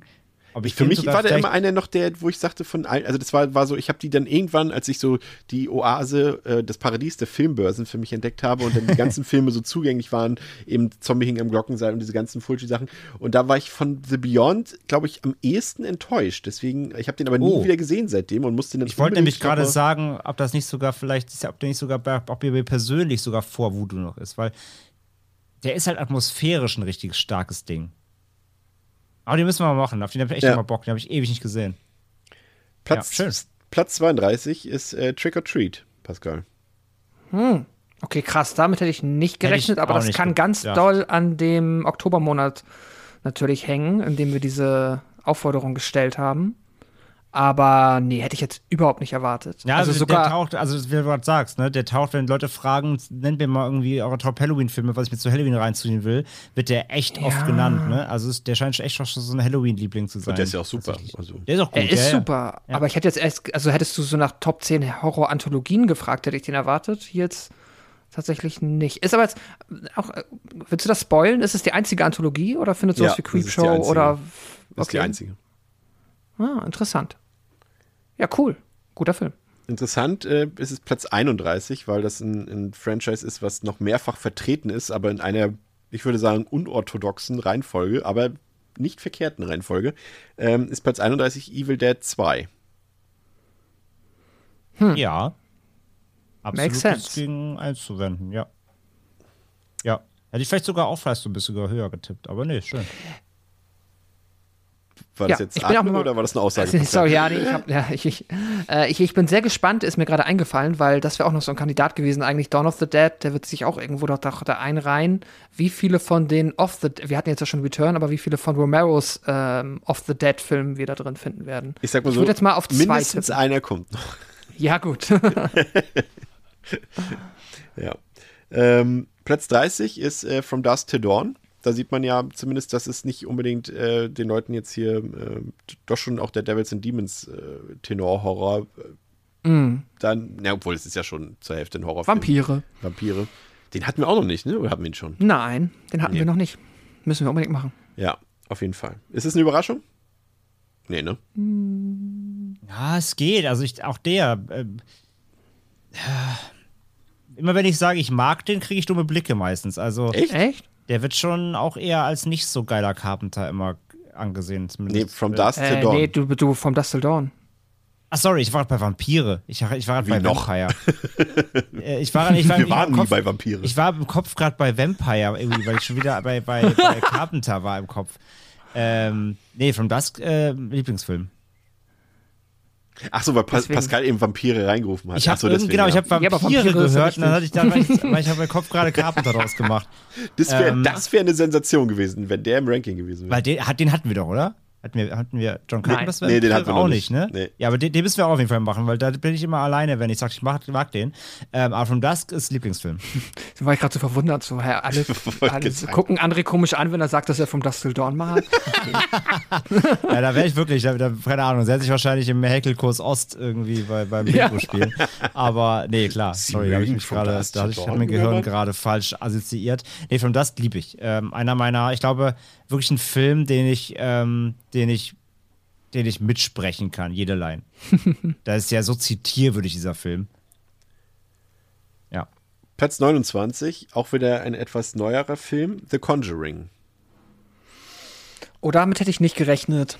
Ich hätte Doch, gedacht, Doch, also ich, also ich, als ein, mindestens ein Warn drin ist, habe ich mir schon gedacht, aber ja, doch, geht schon. Also ich meine, der ist qualitativ, klar, es ist ein Jumpscare-Fest, aber er hat nun mal die Formel quasi ja aufgemacht im Mainstream ja, mit Insidious zusammen. Also einer von denen drin, habe ich schon echt schon gedacht. Und ja, doch, der ist ja ein guter Film. Also Pascal, warum dachtest du aber- nicht?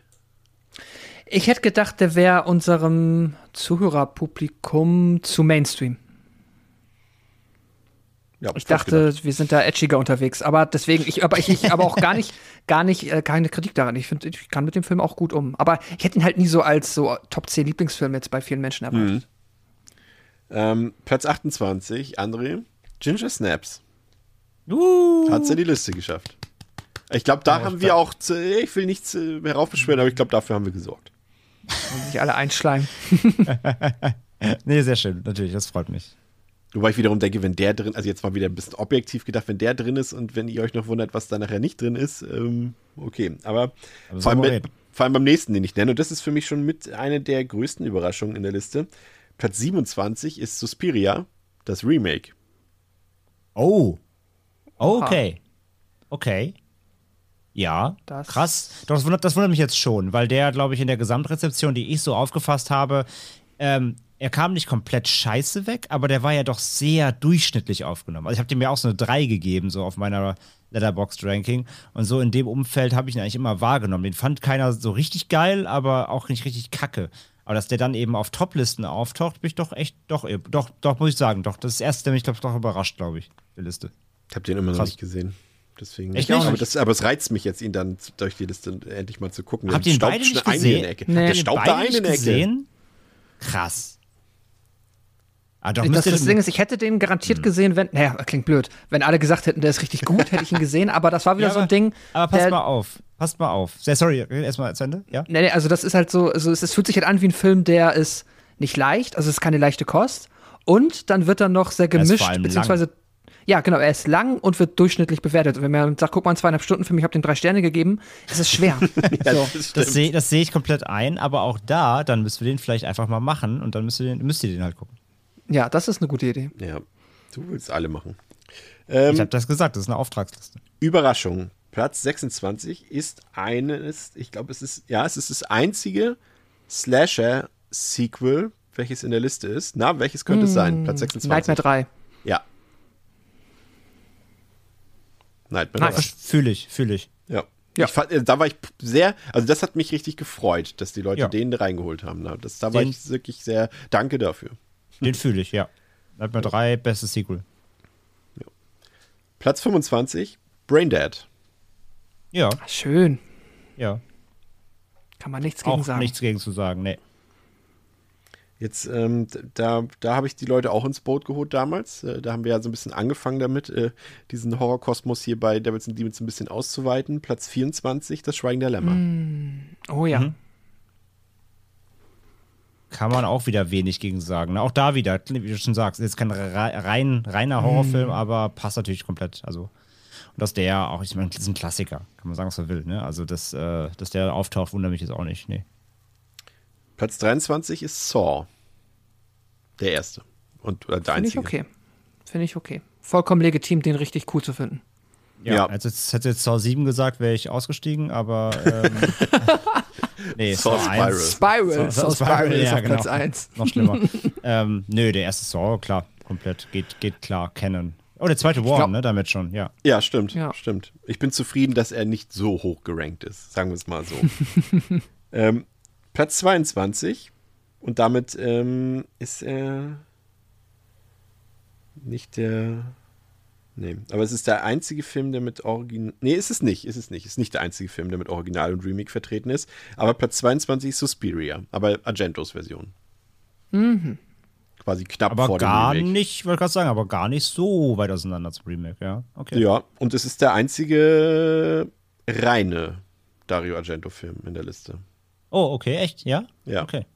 Das, da dachte ich auch, ich dachte so, ich habe Leute mal so ein bisschen von Phenomena überzeugt, aber müssen Ja, wir noch da mal sieht man machen, echt wieder, dass das, da sieht man echt wieder, dass das Spirit immer noch so sein, sein, sein, ne, auch das einfach umfänglich anerkannteste Werk, so was, Ja. auf die der einigen kann. Also so ein, so ein, so ein Deep Red wäre Inhalt, also vielleicht sogar ähm, qualitativ sogar noch irgendwie noch bemerkenswerter da drin, aber ja, auf die können sich nicht alle einigen, glaube ich. Ja, ja, okay.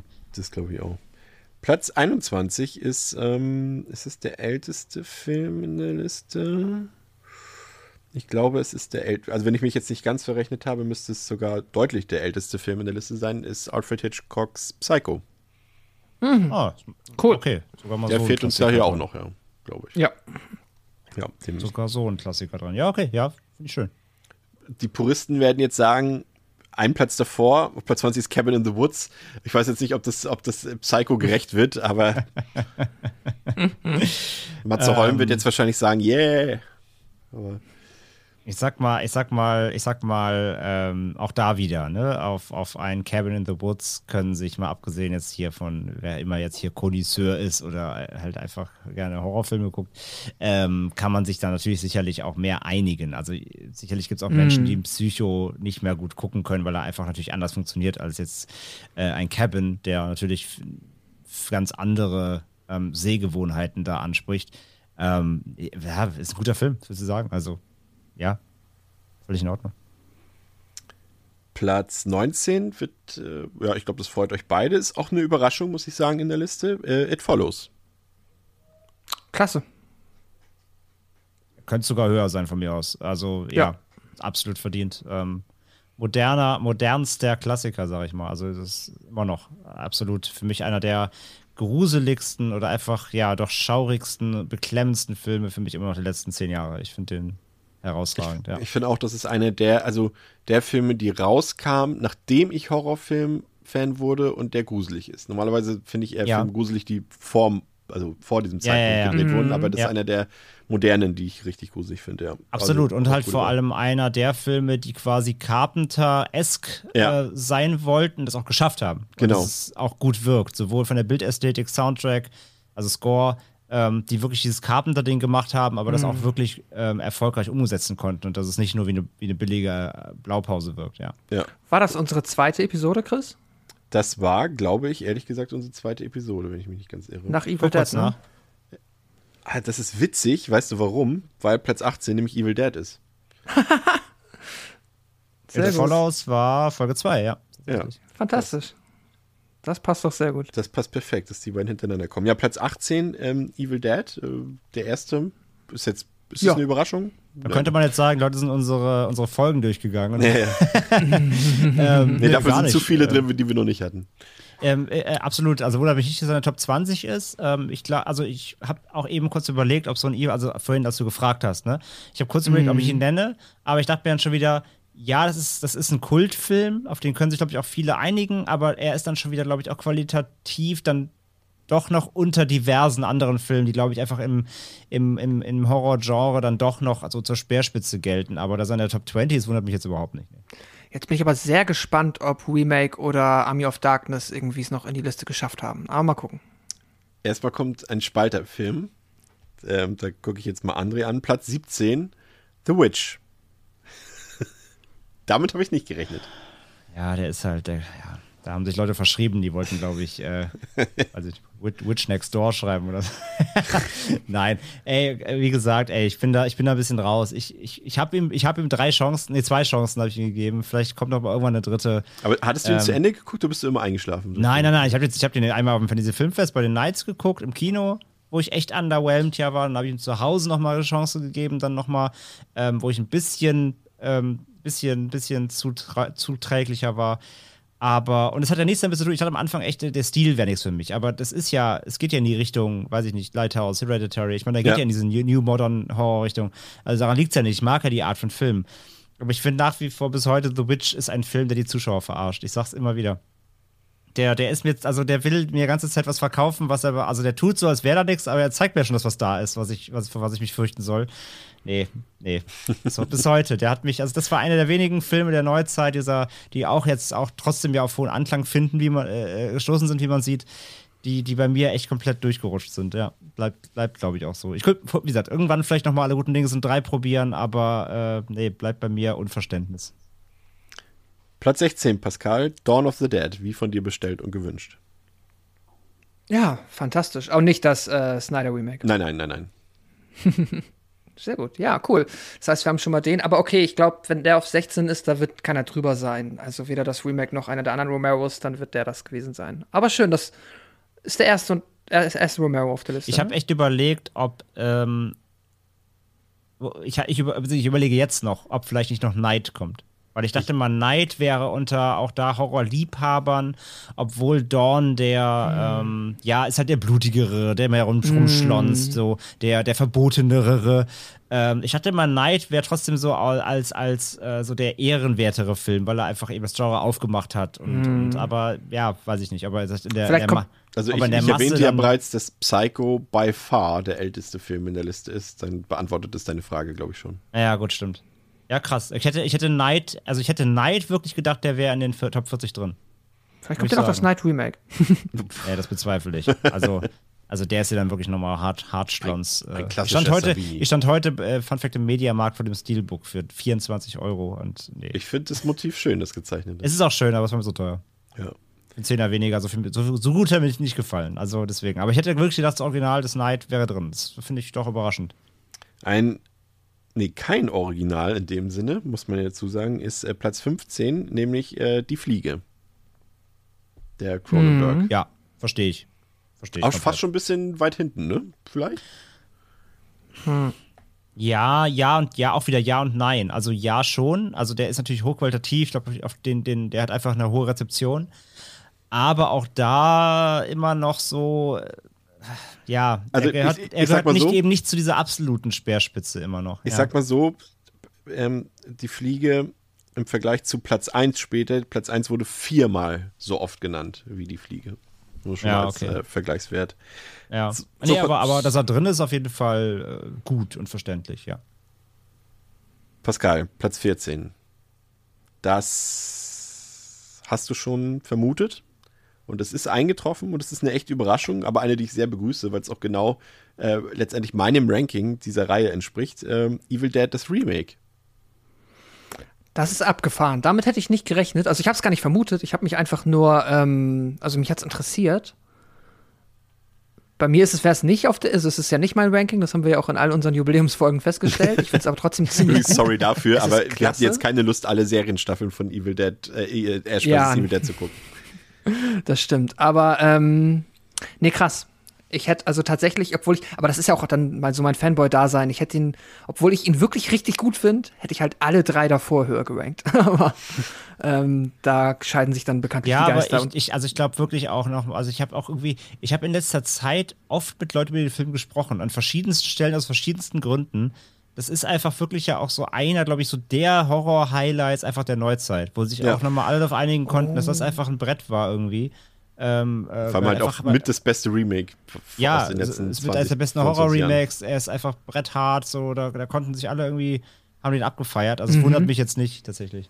Ja, jetzt habe ich kurz noch überlegt, ob aber Dead wäre dann schon lange gekommen. Jetzt kommt ja nicht mehr Maniac Remake oder Maniac überhaupt, aber ich denke mal, das ist jetzt. Das gehört zu den Filmen, die seltsamerweise keine Rolle gespielt haben, aber dazu kommen wir am Ende dann nochmal.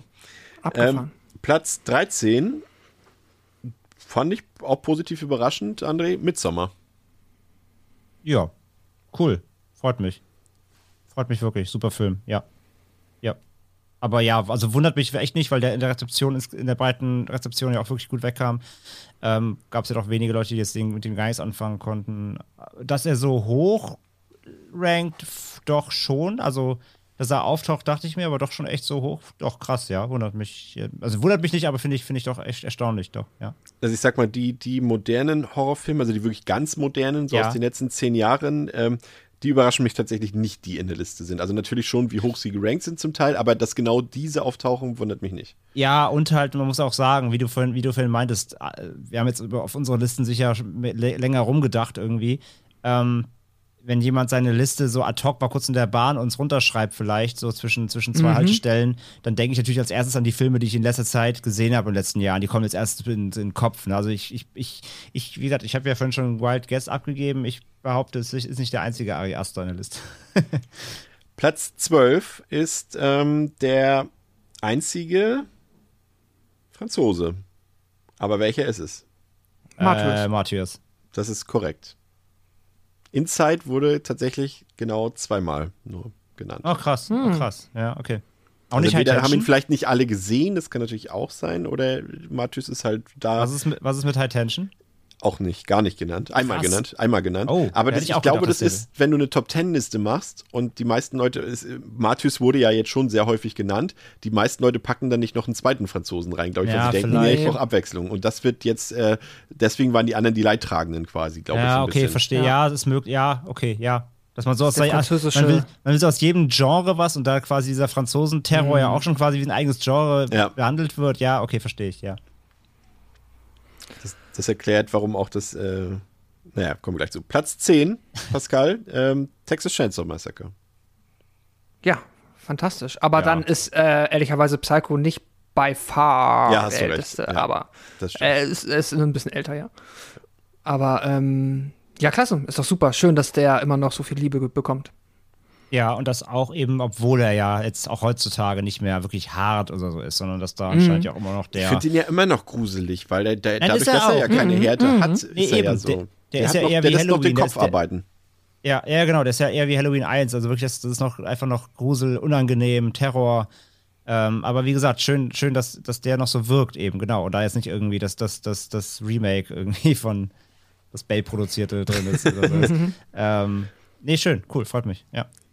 Ähm, Platz 9 ist der höchstgerankte Tierhorrorfilm. Und das ist Pascal. Oh mein Gott. Oder André, wer es zuerst richtig hat? Ja, jetzt hängst du mit Pistole auf die Brust, das ist schwierig. Ähm, Ähm, ist der Hund aus The Thing ein Tier? ja. Nein. Und nee, nee, warte, warte, warte, das ist. Also, äh, warte mal. Denkt dran, wir sind schon relativ hoch. in der Jaws. Ja, Ja, korrekt. verdammt. Okay, du hast ja recht. Der weiße Hai, genau. Der ist, äh, ja, keine Überraschung, würde ich sagen. Ich hatte als erstes so Dog Soldiers im Kopf, was war. Ja, klar. So. wo ich mir dachte, Moment, das muss ja höher als, als Texas Chainsaw Massacre. Doc Sodas, da wäre ich auch wütend gewesen, dass Ginger Snaps dann so weit hinten gewesen ist. ja, das stimmt, ja. Aber, Ja, aber also Jaws natürlich, äh, klar, muss ja rein. aber jetzt äh, schon mal, machen wir mal kurz einen Insert, schon mal in die, in die Reihe der Filme, die fehlen. Äh, Ginger Snaps ist der höchstgerankte Werwolf-Film. Oh, kein American Werewolf? Nein, der wurde Oh. ganze zweimal erwähnt. Oh, krass. Krass. Da war, das war eine der Sachen, da dachte ich, oh krass, also damit habe ich äh, wirklich gar nicht Den gerechnet, hatten dass wir ja auch, noch nicht so allzu lange so gar nicht so lange her, ja. Also, ja. Oh, krass, da dachte ich auch, den mögen, den haben mehr irgendwie in ihren, ja. Aber ja, es sind halt Top Ten, ne? Also, ja. Ja. Platz 8 Krass. ist der Exorzist. Ja, das habe ich mir, ah, stimmt, den wollte ich vorhin auch noch nennen. Ja, das war mir auch klar. Ja, das war mir auch absolut klar. Ja, gibt's auch nichts zu diskutieren. Absolut verdient. Platz 7, Alien. Übrigens, äh, kurz auch Fu- Fun Oh, Fact, ja. ne, war ja auch kurz bei uns auf dem Discord. Exorcist 3 ist ja jetzt, glaube ich, bei Netflix, glaube ich. Oder Äh, bei Prime, ne? Prime. Prime? Ja. Eins von beiden. Prime. Äh, jetzt im Abo, äh, Uncut, äh, wer nicht kennt, oder FYI, ja. Ja, eines der unterschätztesten ähm, Se- Horror-Sequels tatsächlich. Und eines der best, einer der besten Jumpscares der Horrorfilmgeschichte. Platz 7 Alien. Huh. Ja, da ist er, ja. Ja, hätte ich sogar fast auch höher gewettet. Ja, noch- ich hätte, hätte auch hätte, gedacht, ich, hätte ich, der- glaube ich, Top 5 gedacht, glaube ich. Ja, ich ich hatte erst Angst um den Film, weil er bei den ersten Listen, die ich ausgewertet habe, fast gar nicht vorkommt. Ich dachte, das kann doch nicht sein. Leute, was ist mit euch los? Aber am Ende hat er dann noch mal, äh, habe ich ihn dann noch reingeschummelt. Nein, am Ende ist er dann noch Sag mal so, ich, ich, ich muss so sagen, meine Liste war ja die letzte Liste, die eingereicht wurde. Ich konnte an dem Gesamtergebnis tatsächlich nichts verändern, so viel sei schon mal verraten. Also das hat sich absolut keine Platzierung dadurch geändert. äh, Platz 7, ja, Alien, äh, keine Überraschung, ne? Also es, es kommt jetzt nach oben hin logischerweise eh wenig Überraschung jetzt. Ähm, und ihr seid auch mit euren Tipps ja auch, ähm, das merkt ihr jetzt schon langsam auch sehr dicht dran. Ne? Ähm, Alien, genau. Aber Platz 6 ist der neueste Film in der Liste. André hat ihn auch schon äh, richtig getippt. Und da hätte ich ehrlich gesagt nicht gedacht, dass der das so weit nach oben schon schafft, muss ich ganz ehrlich sagen. Ähm, Hereditary, ja. Ja, okay, Aber krass. Midsommar ist doch neuer. In den Top 10.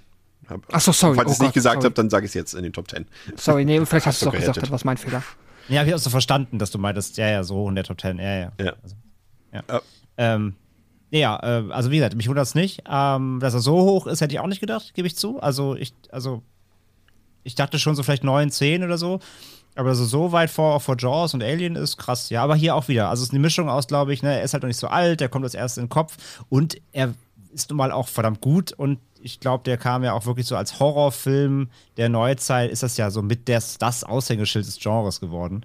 Ähm, ja, also von daher, ich kann nicht mehr drüber meckern, weil der Film ist einfach gut. Aber dass er sich wirklich so jetzt schon einreiht zwischen diese Klassiker, finde ich bemerkenswert, ja. Pascal? Ich habe den ja immer noch nicht gesehen. Ach so, okay, ja, das, das solltest Ach, du auf jeden echt Fall. nicht? Der ist, ich hatte ja, ich habe mal im Sommer meine Blockbuster-Liste gemacht mit den größten Stimmt. Lücken. Ja. Und die habe ich leider, wie es immer so ist, wenn man sich Listen macht, gerade nicht im Urlaub. geschafft. Jetzt habe ich aber zum Glück noch vier Wochen Urlaub in diesem Jahr. Äh, deswegen Ja, toi, toi, toi. Und da wir, und da Wochen wir jetzt, Insgesamt ja. und da wir jetzt hier eine Abarbeitungsliste haben, muss er eh dran kommen. Genau. Hereditary, Midsommar, muss ich beide noch gucken. Ja, also such dir am Ach, besten mal auch so einen nicht. Tag Oh aus, wo du, wo du so, nee, guck dir mal nicht im Urlaub. Guck mal, wenn du so noch, so noch mal so einen richtig schlechten Arbeitstag hast und wenn du dann danach denkst, ich gönn mir jetzt mal einen Döner und der fällt dir dann aus der Hand auf den Boden, dann guck dir Hereditary an. Ah, okay, Ja. alles klar. Der macht richtig gute Laune dann. Ähm, kommen wir zu den Top 5. Kleiner Spoiler, in diesen Top 5 sind noch satte drei Slasher drin.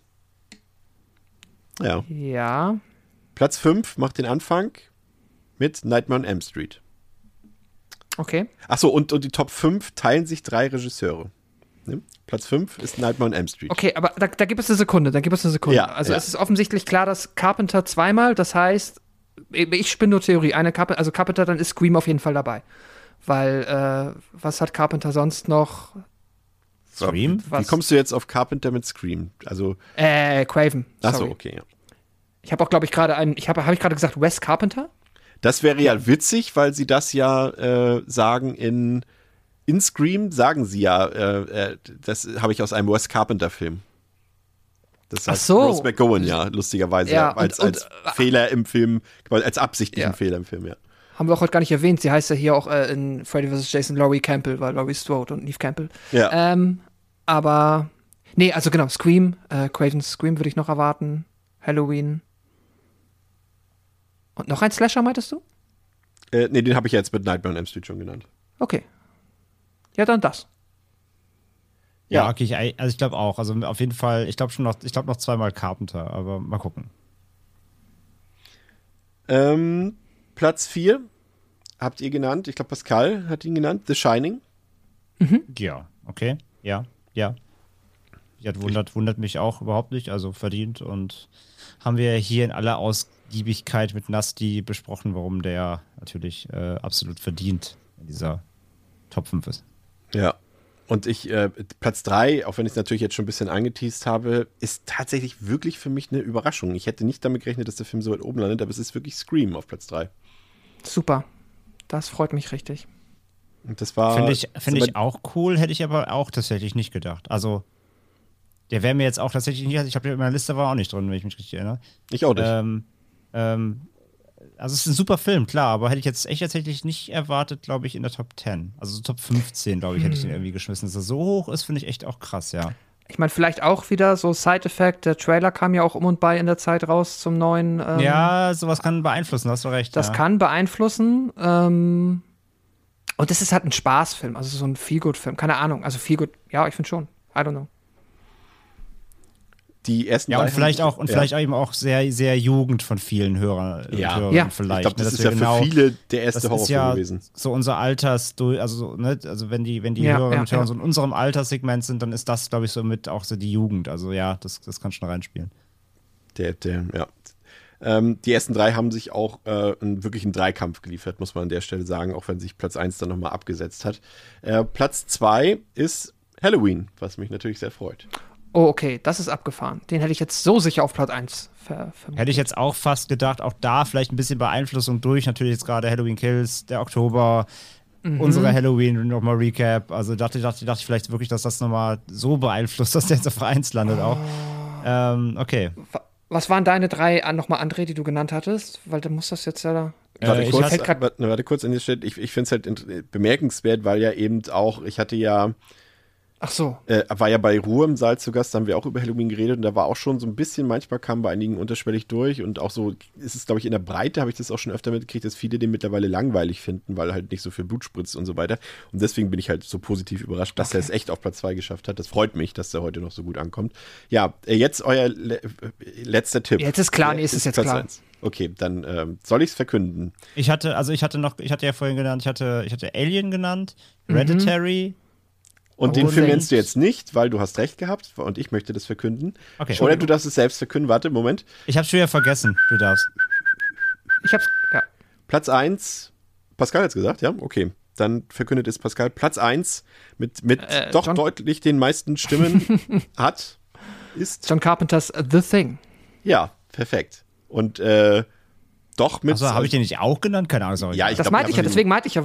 Beide, glaube ich, wahrscheinlich. Ich den Ja, genannt, auf, ja, auf jeden Fall. Also, also äh, äh, cool.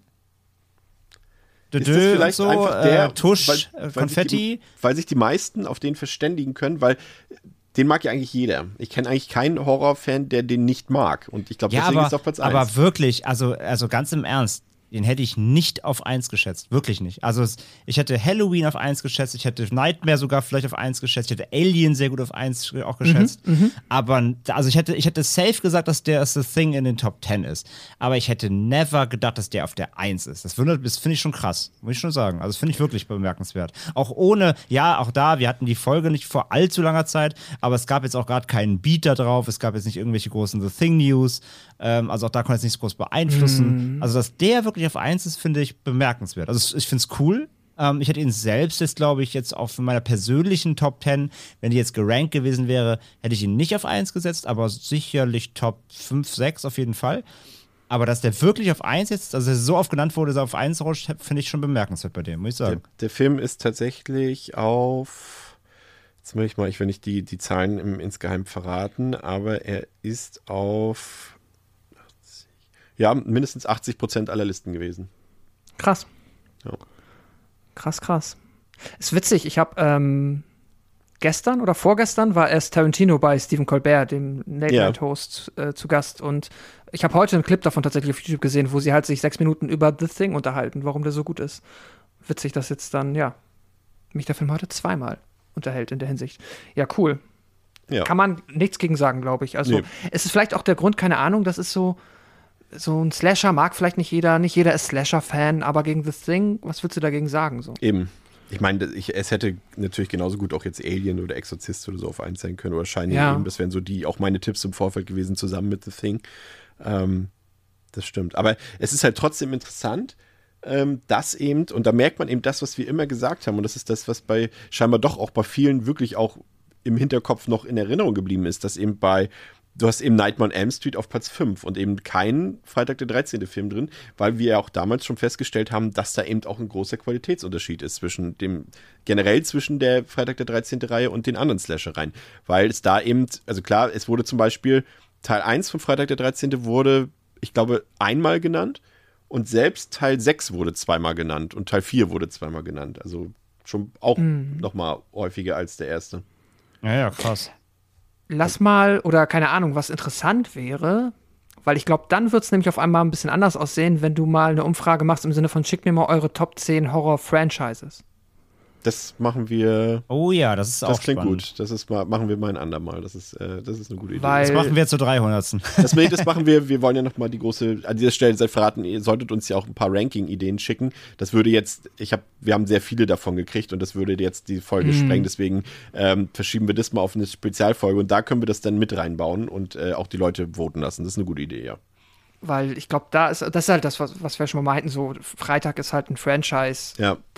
So, da musst du halt Spaß an den Film haben, also im Großen und Ganzen. So, ähm, es sind ja ein paar Sachen drin, die fehlen. Da werde ich euch jetzt mal ein bisschen auf die Sprünge helfen und mal gucken, wie groß dann da der Überraschungswert noch ist. Was ich zum Beispiel komplett überraschend finde, ähm, ist die Abwesenheit von The Blair Witch Project, der genau ein einziges Mal genannt wurde. Ja. Also stimmt. fand ich sehr Also- überraschend, dass der nicht drin ist. Nee, ich meine, stimmt, der das ist, ist ja ist wegweisend für ein ganzes Subgenre. Also, Ja, ja, eben, ich wollte gerade sagen, es ist eh gar kein von Footage so richtig drin. Ne? Ja, ja, auch kein, genau. Keine. kein Par Paranormal oder so gut, da kommt das nicht so beliebt. Auch kein aber, Cloverfield oder so. Ja, aber also gut, auch das, ja. Aber, aber, aber stimmt, Blair Witch ist schon, ist ja auch eine Instanz für sich so in den 90ern gewesen, ja, das stimmt. Ja.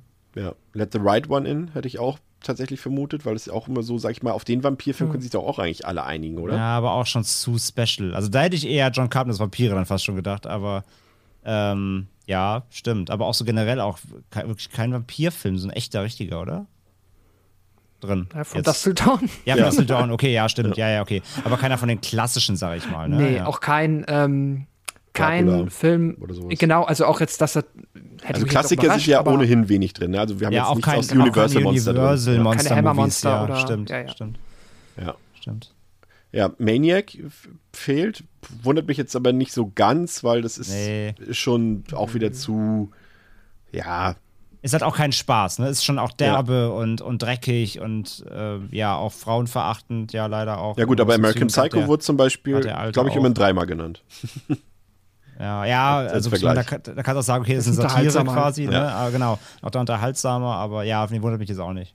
Auch nicht. So, dann haben wir, was mich sehr, wirklich sehr überrascht hat, waren ähm, so, sag ich mal, Horror, na, Komödie nicht in dem Sinne, so Horror-Coming-of-Age-Sachen. Also Lost Boys hätte ich erwartet und Fright Night, die kam gar nicht vor. Also die, die hat niemand gewählt. Das fand ich sehr überraschend. Also zu Fright Night, okay, verstehe ich noch, den kennt jetzt auch vielleicht nicht unbedingt jeder, aber Lost Boys dachte ich echt schon, okay. Ähm, und halt immer so ein Vergleichswert. Zum Beispiel ein Film wie The Lighthouse wurde dreimal gewäh gewählt, ähm, aber vielleicht auch noch zu nah in der Erinnerung. Aber Lost Boys, das habe ich echt Ja, oder so- wo bei Vampiren waren sowas wie Near Dark, finden ja auch viele Ja, richtig gut. Ne? Aber vielleicht auch, ja, vielleicht, vielleicht haben wir wirklich, wenn man mal unserem an unserem Alter misst, sage ich mal. Ich glaube, also die im Durchschnitt, ich meine, wir können das, wir haben ja Statistiken von Spotify und so, das sehen wir ja. Ähm, wir können ja so grob den Alters, äh, die Altersspannen, wenn das angegeben wurde in irgendwelchen Profilen, können wir das ja so ab, leicht ablesen, so zumindest ein Querschnitt. Und äh, die Hörerinnen und Hörer haben ja grob den Schnitt wie wir. Und wenn man dann eben mit 90s eher aufgewachsen ist, aber dann eben nicht wie wir jetzt, auch aufgrund des Podcasts, natürlich sehr oft zurückgeht in die 80s, in die 70s und das alles wirklich akkordmäßig nachholt. Vielleicht hat man einfach nicht den Bezug oder generell, selbst wenn, man hat aber eher nicht, nicht den Bezug dazu und nimmt das dann nicht für die Toplisten, sondern nimmt das Ja. für die Toplisten, mit denen man aufgewachsen ist. Und das passt ja dann, weil es wirklich eher so 90s und 2000er ist. Und ähm, jetzt mal abgesehen von den, ne, von, natürlich von den ganz, ganz krassen Klassikern wie Aliens und Co. Äh, oder Alien und Co. Ähm, aber deswegen glaube ich, so ein Lost Boys, das wäre eher, wenn wir einen Altersdurchschnitt hätten, der, der zehn Jahre älter ist nochmal. So, dann wäre, glaube ich, sowas wie Lost Boys drin, dann wäre sowas wie Near Dark drin, dann wäre sowas wie ähm, hier äh, äh, Nightbreed oder sowas vielleicht auch drin. Ähm, aber das ist, glaube ich, dafür ist unser Durchschnittspublikum, glaube ich, ein Tick dann wieder zu jung. Aber dann, also unter der Begründung jetzt überlege ich gerade, weil äh, bei mir hängen immer noch so ein bisschen die Zombies und sowas wie 28 Days Later zum Beispiel. Ja, oder Hätte die Zombie-Komödien, Shaun of the Dead und Shaun of the Zombieland Dead, hätte ich auch stimmt. gedacht. Sean dachte ich auch. Sean hätte ich auch getippt tatsächlich. Zombieland Oh, schon wieder so, vielleicht nicht für Top 40, aber so, äh, Sean hätte ich auch gedacht, ja, doch, ja. Ich hätte Ja, auch noch stimmt. ein paar, paar härtere Filme tatsächlich erwartet, eben weil gerade Ematius drin ist, aber jetzt zum Beispiel Hills Have Eyes Remake vielleicht oder Eden Lake vor allem Hm. hätte, hätte ich auch erwartet, so in dem Sinne. Und noch so ein paar Jacobs Ladder wären Option- oder Sie leben, wenn, wenn schon Carpenter so oft vertreten ist. äh, Stimmt. Ja, aber ich glaube, das ist wirklich so, das sind dann, da verläuft sich schon wieder zu sehr. Das sind, das sind zwar auch, also die kennt man, aber es sind auch schon wieder so mehr so Liebhaber-Dinger. Das ist in der, in der breiten Masse, glaube ich, auch jetzt dann im Genre nicht so die, die High, die, High, die, also die super Highlights, ja. Ja, stimmt. Ja, äh, S hätte ich, bei den neueren Filmen hätte ich gedacht, dass Stimmt. S-Remake auftaucht. Ja, oder das Original aber auch allein. ja, aus- der ist ja nicht so gut. Guck dir den mal Ja, an. aber da, da geht es aber wieder. Guck dir äh, den mal an. Guck dir den mal an. Da geht es wieder, da geht es tatsächlich mehr um, um das Nostalgie-Ding. Also der gilt ja. Ja. trotzdem als Klassiker, obwohl er nicht so gut ist tatsächlich. Oder ne, nicht, nicht das Mega-Meisterwerk. Aber da hätte ich auch Oh, ich habe einen gedacht, Platz vergessen. Wir haben einen Platz vergessen. Weil ich, ich wollte gerade sagen, Hellraiser fehlt. Äh, Platz 11, Hellraiser, Entschuldigung. den haben wir Wow, vergessen okay. vorhin. Also A, wow, okay, geil. Dass wir alle nicht daran gedacht haben. Also A, muss ich sagen, mir ist nicht aufgefallen, dass du eine Nummer übersprungen hast. B, habe ich die ganze Zeit nicht einmal an Hellraiser gedacht, was mich gerade ein bisschen beschämt, muss ich zugeben. Aber so passiert das auch, dass nämlich solche Listen dann, äh, man denkt halt Ja. einfach nicht immer an alles. Ja. Ja, ach krass, ja, okay, natürlich, Hellraiser voll vergessen, tatsächlich. Ich wollte die Spannungskurve der Episode hochhalten und wollte ein paar auslassen. fürs Ende. Ja, du, also hast jetzt darauf gehofft, dass quasi alle Zuhörer und Zuhörer so, hey, Leute, Leute, ihr habt Platz 11 vergessen, kommen Sie doch drauf. Und dann so, ach ja, Platz 11, so ein beiläufigen Satz, auch ja, Hellraiser übrigens. Was Ähm. ist denn mit? Ach krass, ja, okay, aber freut mich, also freut mich nachträglich auch sehr. Das Glückwunsch, Pinhead. Äh, ja, natürlich, hätte mich jetzt, also mir fällt's wie Schuppen von den Augen. Ähm, hätte ich fast sogar noch Top 10 erwartet sogar. Äh, ja. Can Candyman fehlt. Candyman fehlt. Ja, stimmt. Sleepy Hollow hätte ich Predator tatsächlich erwähnt. Äh, erwähnt, erwähnt, was denn erwähnt? erwartet. Und ja, Predator auch, aber das ist wieder so die Sache, für die Genre, meisten ist das, glaube ich, der Actionfilm eher. Ja, klar. Da, und, und ich glaube, die müssen auch alle so ein bisschen unter Alien leiden. Wenn, wenn du Alien wählst, dann wählst du Ja. Predator nicht mehr rein, genauso wie du dann Aliens nicht mehr in eine Top 10 rein wählst. Ja, das sind wir schon ne? wieder bei dem, nur, von allem nur eins. Ja. Gremlins fehlt. Hatte ich, hätte ich auch, also wurde ein paar Mal genannt, nämlich genau ein paar Mal, also zweimal. Hätte ich auch höher, deutlich höher sogar erwartet. Das wären jetzt so die, die mir jetzt ähm, einfallen, die so. Also gerade Aber ich glaube, ich, ich glaube dann. ist das ja. auffälligste, glaube ich, für mich, was, Das stimmt. was da fehlt. Weil es halt auch wirklich so ein wegweisender Film war. Und sonst sind eigentlich alle, sag ich mal jetzt bis auf die Universal Monster, sind eigentlich alle soweit drinne sonst, glaube ich. Vielleicht hätte ich auch A Quiet Place noch erwartet. Bei Ja, neueren. ja, stimmt. Nee, nee, hätte ich nicht erwartet tatsächlich. Nee, dann nicht.